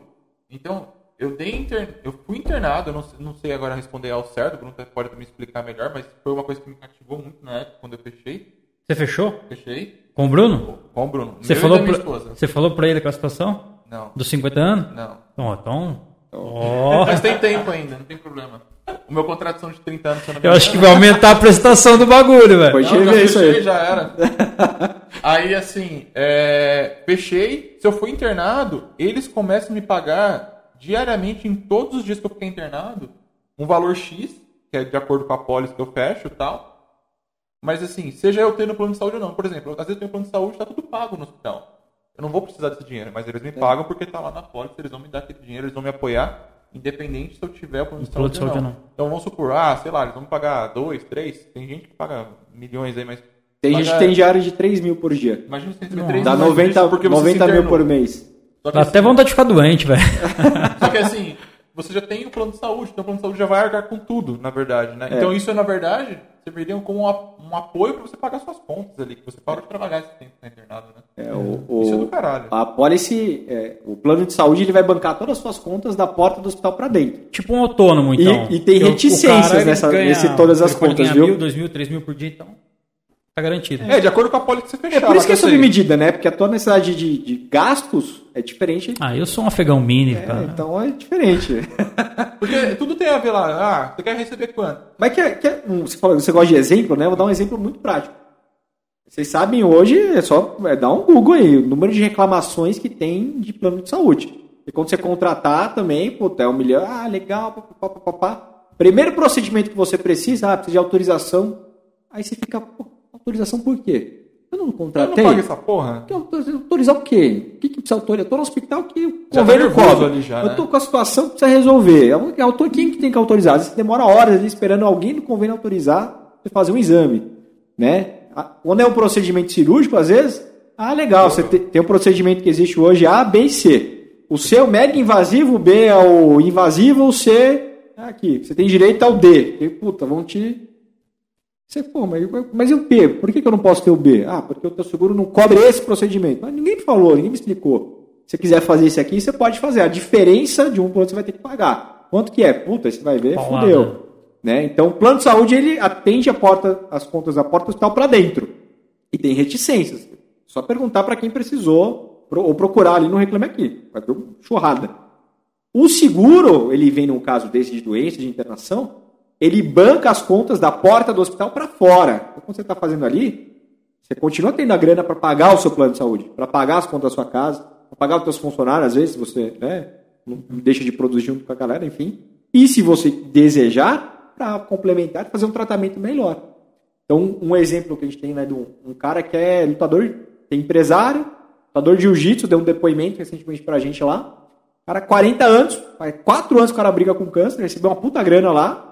Só que essa grana, né, a empresa dele já bem estruturada, ele conseguiu ir tendo as Acho legal retiradas desses. você falar sobre isso, porque você viu que ele falou que o cara com câncer recebe uma puta grana. É que quando o cara constata que tem câncer, ele já recebe o dinheiro Recebe ali 100% que contratou. antes. Antes Tem- de acontecer, ele já recebe o dinheiro. Tem Se o cara produto. curar. O cara Mas recebe três. Mas no que bom que ele curou. Então, mas e aí a grana. É dele, sei lá, é dele. Porra, interessante. Não, né? É, até, e não importa a gravidade do câncer, né? Tem câncer de faringe, né? Tireoide, que são cânceres, né? Dependendo do. do- não sei, não, não é minha. Sim, sim. Aí tem cânceres que são fáceis de tratar, mas é o diagnóstico é câncer e, cara, se não Câncer tratar, é câncer, corre acabou. o risco, né? Tá na pólice, Recebe, né? tá. Teve um infarto, ah, mas infarto um grau leve, mas teve infarto, bicho, tá contratado lá, vai receber, né? Porque agora você não pode, talvez, manter o ritmo de trabalho que você mantinha, vai ter que desacelerar e tal, enfim. Então são todos esses né, fatores que cobrem. Tem mais? Não. Tem mais um. Ao vivo. Não, não. Tá, tá dando certo ao vivo. Ah, legal. Ó, quinta pergunta é do Edilson Silva. Ele quer saber qual que é a sua opinião como consórcio sobre consórcios sobre investimento. É, Eu- eu acho que é o guarda como uma Juju. forma de investimento. De investimento, né? É. Isso. Tem muita gente que faz. É, a minha opinião direta e reta é que consórcio assim, não é um bom negócio, tá? É, Então, é um eu- investimento. Não é um investimento. Eu já tive, Porque a taxa de, de consórcio hoje cara, é Eu- 11%, 15%, eu já tive essa 18%. discussão já com, com- comparando consórcio com crédito. Pô, Bruno, mas se eu comparar aqui o, o consórcio com crédito imobiliário, eu vou ver que proporcionalmente mais juros no, no crédito. É óbvio, amigo, você contratou o crédito, no mês seguinte você está morando na tua casa. Consórcio, você contratou, quando é que você vai morar? Garante Foi aí. contemplado. E o que, que é o contemplado? Ou você é sorteado, É a bolinha. ou mano. você dá um puta lance lá, né? É. Mas que vai debitar do seu. Mas você tem, você tem que ofertar o lance. E fora os esquemas, que agora tem um esquema de você. tipo assim, é, o- é o lance. É que você fala eles fazem.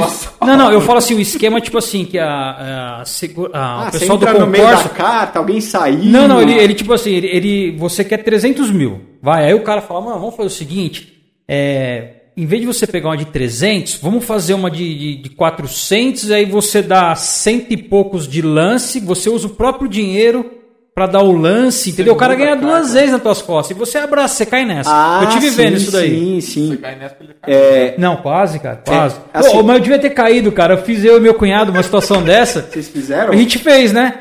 Porra, aí meu cunhado falou, mano, putz, acho que a gente vai jogar dinheiro fora. Vamos cancelar isso daí? Aí vamos.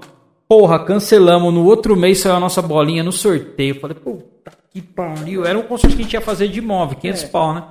A gente ia, ter, ia tava pensando em construir. Falei, cara, mas só que aí tinha esse esquema. É, é que eu não sei explicar direito. que Você contrata o consórcio, aí você pode pegar, aumentar um pouco o valor do consórcio, usar esse valor a mais para dar de lance no próprio consórcio. É um bagulho É, louco, um- cara. é estranho você, né? Esse esquema aí. Basicamente, consórcio, que, qual que é a- como nasceu, né? Pô, somos quatro pessoas aqui, queremos todos ter um imóvel, mas ninguém tem condição de comprar um imóvel. Mas se juntar o que eu tenho, o que você tem, o que você tem, o que você tem, a gente compra um. Vamos fazer esse esquema aí? A gente compra, alguém já começa a morar, no mês seguinte, todo mundo contribui de novo, o segundo vai assim, sucessivamente. Só que a gente está falando de, né, geralmente, né, grupos de 400, 500 mil pessoas. Então, por mês, às vezes são duas pessoas contempladas, enfim. O que, que aconteceu com o consórcio? Né? Você começou a aportar e você não sabe quando você vai. Tá sorteado. Esse dinheiro seu, ele está rendendo para você? Não está rendendo, ao contrário. Ele está sendo sobretaxado. Tem lá um, uma taxa de administração, tem uma taxa não sei do que, que quando você pega o valor da carta, assim, eu posso. É, varia, tá? Mas na média, tá falando pelo menos 15% do que você comprou ali De 15 a 18. já corroeu ali na taxa administrativa. Uhum. Se você comparar custo de oportunidade, que é o que você foi guardando até você ser contemplado, ou que todo mês você ficou dando de lance lá, mas alguém dava um lance maior, que seria uma entrada, puta, você já perdeu fora os 15% quanto de custo de oportunidade. Sim. Então, o ide... até o financiamento, tá? Bruno, financiamento legal, você incentiva? Cara, Se não tiver É outra caro. saída, é. é caro se financiar. você tá precisando cair pra dentro, É, tá. Então tem um monte de conta, né? Eu, por exemplo, né?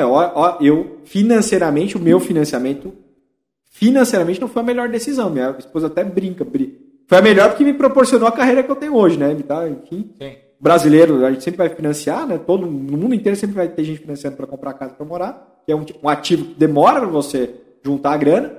Mas olha só como é que era. O apartamento, eu dei uma boa entrada, eu dei uns 30% de entrada, financiei 70. Só que eu peguei na época uma taxa de juros que era tava no, quase no pico lá, que era 2017. Tava super caro, tava mais, quase 10%, né, ao ano. Aí eu financei, minha parcela deu 1.500 alguma coisa na época. Só que se eu fosse alugar lá no mesmo apartamento, eu pagava 1.100 de aluguel. é o que eu falei no começo. Às vezes, tipo assim, compensa mais você investir no que é, seu do que no aluguel. Então o que, que valia na prática? Eu morar de aluguel lá onde eu queria, 1.100, 400 por mês eu guardando, mais os 30% que eu dei de entrada, e esse dinheiro ir rendendo. Se eu fosse considerar o período de 20 anos fazendo isso, demora mais rápido, ia ter dinheiro para comprar à vista, que eu pagando os juros do financiamento. Então o equilíbrio ideal, né, não só consórcio, mas até no financiamento, é que o valor que você está lá na parcela, ele seja. Ah, Bruno, mas na parcela está o valor dos juros e o que você está comprando seu imóvel, de fato. Então, quando eu pegava os 1.500, 500 era o que eu estava comprando da dívida. Estou comprando um pedacinho da minha casa. E mil era juros. A diferença é que esses 500 não estavam dando rendimento para mim no longo prazo. É, só pagando. Ah, rende a valorização do imóvel. Aí é conta, né? E o que é prioridade, enfim. Mas, no geral, respondendo a pergunta, é, consórcio não encare como um investimento, porque você está pagando, na verdade, para alguém administrar o seu dinheiro. Pagando 18%, Na prática, 15 a é isso. 18% pra Ou você está pagando todo mês algo que você só vai ter lá na frente. Você está antecipando um sonho com dinheiro. Te vende um carro, você pega daqui a um ano, você vem paga adiantado um ano. né? Mais ou menos isso. Daqui a um ano você vai ter o seu carro, mas vai me pagando antes. E essas parcelas eu vou cobrando 10% aqui para administrar, tá? Porque dá trabalho ficar com Esse dinheiro no esse bolso. dinheiro no bolso. Resumindo, Então, negócio. é, no meu ponto de vista, tá? Para muita gente funciona. Mais perguntas acabaram, mas o Fabrício tá mandando um abraço. O Fabrício tá mandando um abraço lá do- de Estocolmo, da Suécia. Então tá. Fabricião. A gente tá com pessoas assistindo do outro lado do Caraca, mundo. que legal, Fabrício. Acabaram. Top. Brunão, obrigado, cara, por ter participado com a gente aqui. É, eu já vou me despedir. é, A palavra final sempre é do nosso convidado, né? Então, pessoal, os contatos do Bruno vão estar aí na descrição. Como tá ao vivo, talvez esteja faltando algumas coisinhas ainda que a gente vai pegar e vai colocar na descrição. É, ainda essa semana tá saindo o nosso canal de cortes, cara. Então a gente vai pegar os melhores momentos aqui com o Bruno. Então, se você não assistiu tudo, toda a nossa live aqui, o vídeo vai ficar 100% na íntegra para vocês. Ou vocês podem dar uma pulada lá depois no corte e direto no assunto que tem mais interesse. Obrigado mais uma vez pela presença de todo mundo. E galera, melhorando sempre aqui. O áudio, eu tenho quase certeza que no próximo vídeo vai estar praticamente perfeito. Marcelo deu certeza aí, ó. Já tá bom já? Então, top, galera. Obrigado mais uma vez. Valdir, a palavra é sua agora, meu amigo. Isso aí, pessoal. Muito obrigado aí a todos que estão até esse horário aí acompanhando a nossa live. Brunão, gostei pra caramba da entrevista velho. hoje. No começo até fiquei meio perdido. Falei, porra, Rafael, eu vou falar o que lá, cara? Minha praia é Imagina, outra, mas eu sou imagina, um cara. mini afegão, cara. tipo assim, mas é, é, é legal tipo assim, a gente ter o conhecimento e é o dia a dia, né? Que nem hoje, porra, quem não, com essa pandemia, com tudo isso que a gente veio é, sofrendo, é, mudou o pensamento da, da sociedade. Né? Então, tipo assim, porra, hoje você fala, meu, será que vale a pena tirar um carro zero, pagar 100, 150 pau? Não é melhor eu ficar com meu velhinho aqui, pegar uma grana e fazer um seguro que se acontecer alguma coisa comigo, porra, minha esposa, meu, minha família tá, tá tranquila. Então, porra, show de bola. Legal. Obrigado. É o dinheiro mais rápido, né, que a, que a família vai receber. E apesar de a pandemia ter despertado muitas pessoas, a gente está muito longe ainda do de país de primeiro mundo. Eu falei dos Estados Unidos, mercado né, asiático, Japão em especial. 90% das pessoas começam a trabalhar já planeja isso. Nos Estados Unidos, de 80% a 85% das pessoas. Aqui no Brasil, 15%. Tem. Você tem um número assim para passar para gente de quantas pessoas a sua empresa especificamente tem de assegurados no Brasil? Assim? Ah, mais de meio milhão e o share né, no mercado está chegando a 30%. Né? A segunda maior seguradora do Brasil, independente, que só trabalha com seguro, é a maior do Brasil. Hoje já disparado, somar o terceiro, quarto, quinto, não dá a segunda, né?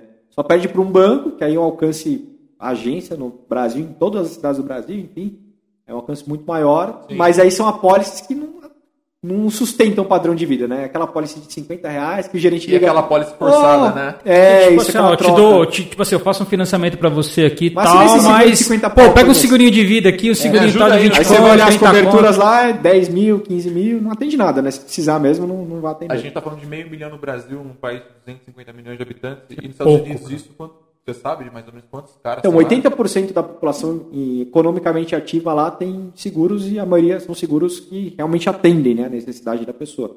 É, são planejados. Não adianta eu te falar, 50 reais, você consegue guardar quanto? Quanto cidade? Quanto você, quanto você gasta por mês? Se você deixar de trabalhar, você vai ter INSS? Se você tiver, qual que vai ser a diferença que você precisa cobrir? Uma série de perguntas. Ou patrimônio, né? Você tem o um patrimônio X, quanto vai custar o seu inventário? Você tem filho pequeno, vai, vai ser briga, vai ser judicial ou extrajudicial? É em São Paulo ou você tem bens em outros estados? Você sabe quanto vai ser o TCMD naquele estado? É uma série de cálculos que vai ser feito para atender, né? Então é tudo, tudo sob medida. Top, não. É isso. Manda, a palavra é tua, meu amigo. É, eu queria agradecer aí, obrigado. Pô, foi mó bacana o bate-papo aqui. Rápido pra caramba, né? A hora passa, passa aqui. A gente assiste e fala, pô, os caras não, tem duas horas falando que foi rápido. rápido tem uns brother meu que falam assim, porra, mano, vocês fazem uns vídeos lá de três horas, três e meia, mas quem tá aqui, cara, não vê passar, não, porque vê, o negócio cara, flui passa assim, rapidinho, a gente falou. Por isso que é, eu gosto de falar, cara, isso aqui é um bate-papo. E daí é legal o negócio, é. você não sente a hora passar. Inclusive, eu quero trazer você mais vezes, né? Porra. Essa parte que está muito em, em, voga hoje, que é a aplicação financeira, hoje a galerinha do é. celularzinho, aplicativo e. É. Né? Porra, ah, eu é... sou muito. Eu sou, eu sou o caso. Dá medo, aí, não cara. dá? Dá medo, né, cara? Você é. põe a grana na mão do maluco lá, o cara some. Pô, pô eu sou o caso isso aí. Você bota, bota o terror aí. Eu não tenho. É... Porque tem muita gente que se aproveita, né, da falta de conhecimento para passar golpe, né, informação né, que não, é, não vale, né? E eu sou muito Assim, não dá para brincar com muita coisa, né? Dá para brincar com o teu ganho dinheiro, né? Então, suado, então você vai brincar, colocar na mão de que você não conhece, de uma empresa que não é confiável. Então, isso aí pode deixar que eu falo mesmo. Fechou. Papo reto. Fechou. Pessoal, Valeu. só encerrando então, é... a partir da semana que vem, a gente vai fazer nossas lives. A gente conseguiu fechar umas parcerias bem legais e vai ter sorteio pra galera aí, tá? Então a gente vai conseguir sortear brinde para vocês. Então, conforme for trazendo mais coisas, nada fica pra gente, tudo vai para vocês, tá? Tudo isso aqui é feito para vocês. Então, semana que vem vocês ficam sabendo que tem de novidade aí. Beleza, galera? Os nossos parceiros também tá aí na descrição, tá? Tem o Embaixador, tá? O nosso amigo de sempre, nosso amigo do bar. E nós também temos o Benê, aquele nosso docinho de sempre, tá, galera? Tá aí nas descrições também. Valeu? Valeu, pessoal. Obrigado, hein? Valeu, boa noite. Valeu, um abraço.